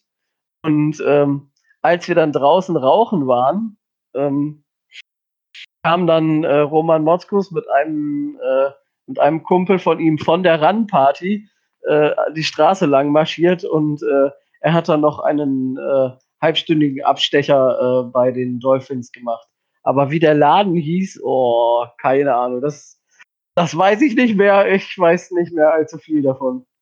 Aber es war gut. Es hat Spaß Es war, gemacht. es war, es war sehr lustig und äh, ja, deswegen ähm, haben wir auch äh, eine positive, äh, eine positive Beziehung von, von den Dolphins her zu äh, Roman Motzkus äh, aufgebaut und er hat äh, zugesagt, wenn es bei ihm zeitlich passt, dass er auf jeden Fall gerne äh, mal bei uns vorbeiguckt. Wunderbar. Und da kommen wir jetzt halt zu euch. Ähm, ich meine, den Adrian haben wir euch ja so ein bisschen verschwiegen, sag ich mal. Ja? Ähm, weil wir da selber schon äh, Planungen gehabt haben und äh, auch gar nicht so drauf zugeschlagen haben, wenn ich ehrlich bin. Jetzt habt ihr die Chance, eure Fragen mal loszuwerden, ähm, was die Dolphins anbetrifft, wo ihr wissen wollt, ähm, was Roman Motzkus dazu zu sagen hat. Keine Ahnung. Vielleicht, wenn die Temperatur, äh, weiß ich nicht, über 30 Grad ist, wie sehen die Siegchancen der Dolphins dann aus? Ich denke, solche Fragen wird Roman definitiv beantworten können. Ja. Und äh, ja, also ihr seid aufgerufen, äh, Fragen, äh, Wünsche, Anregungen generell zu uns natürlich, aber jetzt für die nächste Woche natürlich besonders äh, für Roman Motzkus zu formulieren und uns zu, zukommen zu lassen. Ich glaube, ich glaube, das können wir ganz klar sagen. Ähm, Hauptaugenmerk als ehemaliger Wide Receiver wird auch da unser Wide Receiver Core sein. Oder sehe ich das falsch? Ja, also das ist das, was wir uns äh, Ja, überlegt haben. Genau. Wir werden auf jeden Fall ihn auf die, auf die Wide Receiver mal so ein bisschen ansetzen, ähm, weil das ja irgendwie, mh, weiß ich nicht, in der öffentlichen Betrachtung sind die Wide Receiver bei uns super selten ein Thema, weil sie einfach letzte Saison solide Arbeit geleistet haben. Es war halt so, sie fliegen unter dem Radar, würde ich jetzt vom Gefühl her sagen, aber das sind halt Sachen, die wir dann von unserer Seite hauptsächlich mit Roman besprechen wollen. Ähm, aber ihr könnt natürlich grundsätzlich, würde ich sagen, Fragen zu, zu allen möglichen Geschichten stellen. Ähm, wir versuchen natürlich alles mit reinzubringen. Das hängt dann natürlich auch da, davon ab, wie lange wir dann Zeit haben, mit, mit Roman über die Dolphins zu sprechen. Weil ich meine, auch bei, bei Adrian, wir haben ja nicht ewig Zeit. Ja, ich meine, unsere Folgen gehen ja regelmäßig etwas länger. Und wir können ja nicht sagen, ja, ihr müsst jetzt zwei Stunden äh, bei uns bleiben. Ich meine, wir sind ja froh, wenn die sich 10, 20, 30 oder ich glaube, Adrian war, war über eine Stunde ähm, Zeit nehmen, um, um bei uns dabei sein zu. Ich wollte gerade sagen, Adrian war fast zwei, ne? Ach, ja, stimmt, waren zwei, Entschuldigung. Er war fast zwei bei uns. Sti ach, stimmt, Entschuldigung. Ja, ich hatte. Der musste, der musste nur irgendwann seine, seine Kurze ins Bett bringen, glaube ich, sonst wäre der vielleicht auch sogar noch länger geblieben. ja, gut, er kommt, er kommt dann wieder, wenn wir in den Playoffs sind. Ja. Von daher. Aber ja, also wir sind da natürlich, äh, zwei Stunden ist, ist natürlich schon ein mega Statement, zwei Stunden in einem Podcast teilzunehmen. Als, als Gast, also auch als äh, prominenter Gast, sage ich mal. Ähm, Wenn es zehn Minuten sind, sind es zehn Minuten. Ähm, aber ja, wir versuchen so viel wie möglich unterzubringen. Wir können nichts versprechen, aber wir wollen euch da in jedem Fall mit ins Boot holen. Ich glaube, das ist so richtig ausgedrückt und ich hoffe auch verständlich. Ja. Gut. So. Dann haben wir das auch untergebracht. Ja, weiß ich nicht. Haben wir sonst noch irgendwelche Themen, die wir besprechen müssen? Weiß ich nicht. Ich warte noch, ich warte noch darauf, dass der Lehrer sich noch mal warm läuft und nicht äh, schon geistig in die, äh, in die Sommerferien abbiegt. Du hast deine Hausaufgaben dann für nächste Woche dann ja eventuell, beziehungsweise vielleicht sogar, je nachdem, wann, wann Roman kommt, wie viel Zeit wir dann haben, äh, vielleicht sogar übernächste Woche. Ähm, ja. Mensch, hast ja, hast ja richtig, richtig Glück gehabt, Tobi, ne? Du hast ja auch, du hast ja auch freigenommen quasi, Rico. Wir wissen ja, dass das nicht wirklich mit der Arbeit zu tun hat, sondern weil du deine Hausaufgaben nicht gemacht hattest. Der Klassiker, der Klassiker. Ja, Sie waren, äh, Herr Harting, ich sehe, Sie sind die ersten beiden Stunden da gewesen und die sechste und siebte waren Sie auch da. Wieso waren Sie in der fünften nicht da? Da steht, dass Sie krank waren. Ja, da hatte ich halt eine Krankheit, die mich kurz befallen hatte, aber die habe ich so schnell auskuriert akuter Malariaanfall. Ich werde nie vergessen, äh, das vielleicht noch, wie ich meine, wie ich äh, tatsächlich einen Schüler da hatte, der dann ganz voll, der dann quasi fünfte Stunde Unterricht, ne, und dann kam er an und sagte, ja, Hausaufgaben habe ich nicht, äh, ich war letztes Mal nicht da. Ich so, ja, und? Sie können sich doch informieren. Ja, aber ich war krank, ich bin heute den ersten Tag wieder da. Und dann habe ich nur gesagt, haben Sie, gucken Sie mal auf die Uhr. Sonst schaffen Sie es auch immer, die Hausaufgaben bis zur fünften Stunde abzuschreiben. Dann wäre das auch heute möglich gewesen. Ende. ja, ja, Ehre, ja, ja. Ehre genommen, wie mein Halbbruder jetzt sagen würde, der ist acht. Und äh, wenn wir mit dem Fußball spielen und er einen Tunnel, dann hört er auch Fußballspieler schreiben. Ehre genommen. Das äh, ja. hört er sich von uns aber auch immer regelmäßig an, wenn wir ihn dann tunneln und dann weiterspielen. Ehre genommen. Da wird oh, über die Schulter okay. genommen und äh, ja. Dann wird er über die Schulter genommen. Ja, dann wird er halt durch die Gegend getragen und dann äh, stellen wir ihn immer irgendwo, irgendwo hin. Ey, ich meine, der, der, ist halt achte Klasse. Ach, achte, der, acht. ach, der ist acht. der ist, zweite acht, Klasse. ist in der achten Klasse. ja, der ist halt Brain. Und äh, den kannst du eben noch mal so eben zack über die Schulter werfen, der wiegt ja nichts, ne? Mhm. Ja, Nico? Ja. Nimm mir die nächste Frage bitte nicht übel, ne? So. Aber wenn der mit 8 in der 8. Klasse ist, ne? Ja. Hatte der Erdkundeunterricht dann bei dir?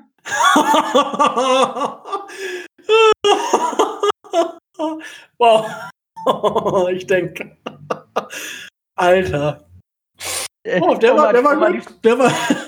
Ich um mal die Folge heute zusammenzufassen. Ja, ich bin, ich bin auch doch, also das schafft man nicht selten, aber der war, der war gut. I like it. I like it.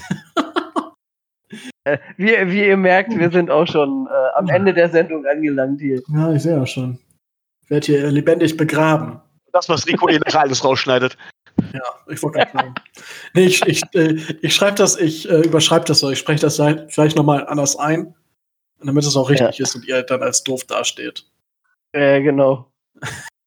Na gut, äh, da würde ich sagen, äh, bevor jetzt die Leute schon anfragen, Alter, was ist mit denen wieder kaputt? Ich meine, ist ja ähm, regelmäßig so, dass wir uns die Frage stellen, wie kaputt sind wir eigentlich?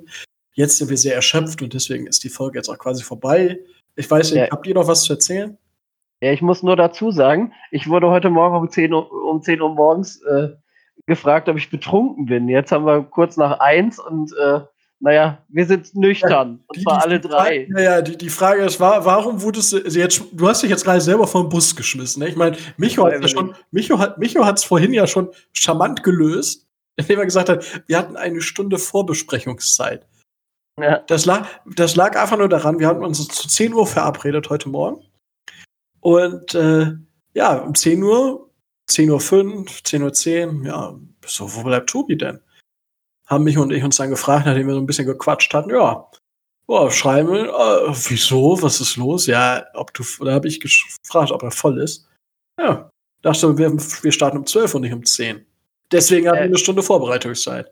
Wie, wie gesagt, äh, der Kreis Paderborn ist der Nachbarkreis von, vom Kreis Gütersloh. Ich hatte Probleme bei der Wiedereinreise. Ich habe ja gesagt, das ist, du machst ja auch sowas, deine Lebensfreundin ist da oder sowas. Ich habe ja gesagt, das ist sowas wie so ja, ja. die Ärzte ohne Grenzen, ne? Wir helfen in Krisengebieten. Ja, genau, richtig. Ich war, also ich war von gestern auf heute äh, mitten in der Seuche quasi. Also, also nicht. wenn ihr Tobi seht, haltet Abstand. Ja, müsst ihr sowieso. So das, nämlich. Äh, Gut. Ja, ja. So, und mit Abstand halten beenden wir jetzt die Folge. So, oder gibt es jetzt immer noch was, worüber ihr reden wollt? Ich höre, das ist nicht der Fall. Wunderbar. Es war mir wieder eine Ehre. Es hat mir wieder super viel Spaß gemacht, auch wenn ich, wenn ich, ja, elendig vor dem Bus mich selber und dann Tobi, danke nochmal dafür, geschmissen wurde. Bitte, gerne. Es hat mir wieder super viel Spaß gemacht. Äh, ich freue mich auf nächste Woche. Ich freue mich auf die Wochen danach. Ich freue mich auf die neue Football-Song. Ich äh, freue mich, wenn wir das hier zusammen machen können, machen dürfen. Und ja. Ähm, ihr da draußen seid natürlich aufgerufen, die Fragen zu stellen, aber auch generell Kritik, Anregungen, Wünsche, ähm, alles Mögliche. Liebesbriefe dürft ihr an Tobi schicken. Ähm, als Fanpostbeauftragten. Äh, bloß nicht. Ja, und in dem Fall bleibt mir auch nichts anderes mehr zu sagen als stay tuned and fins up.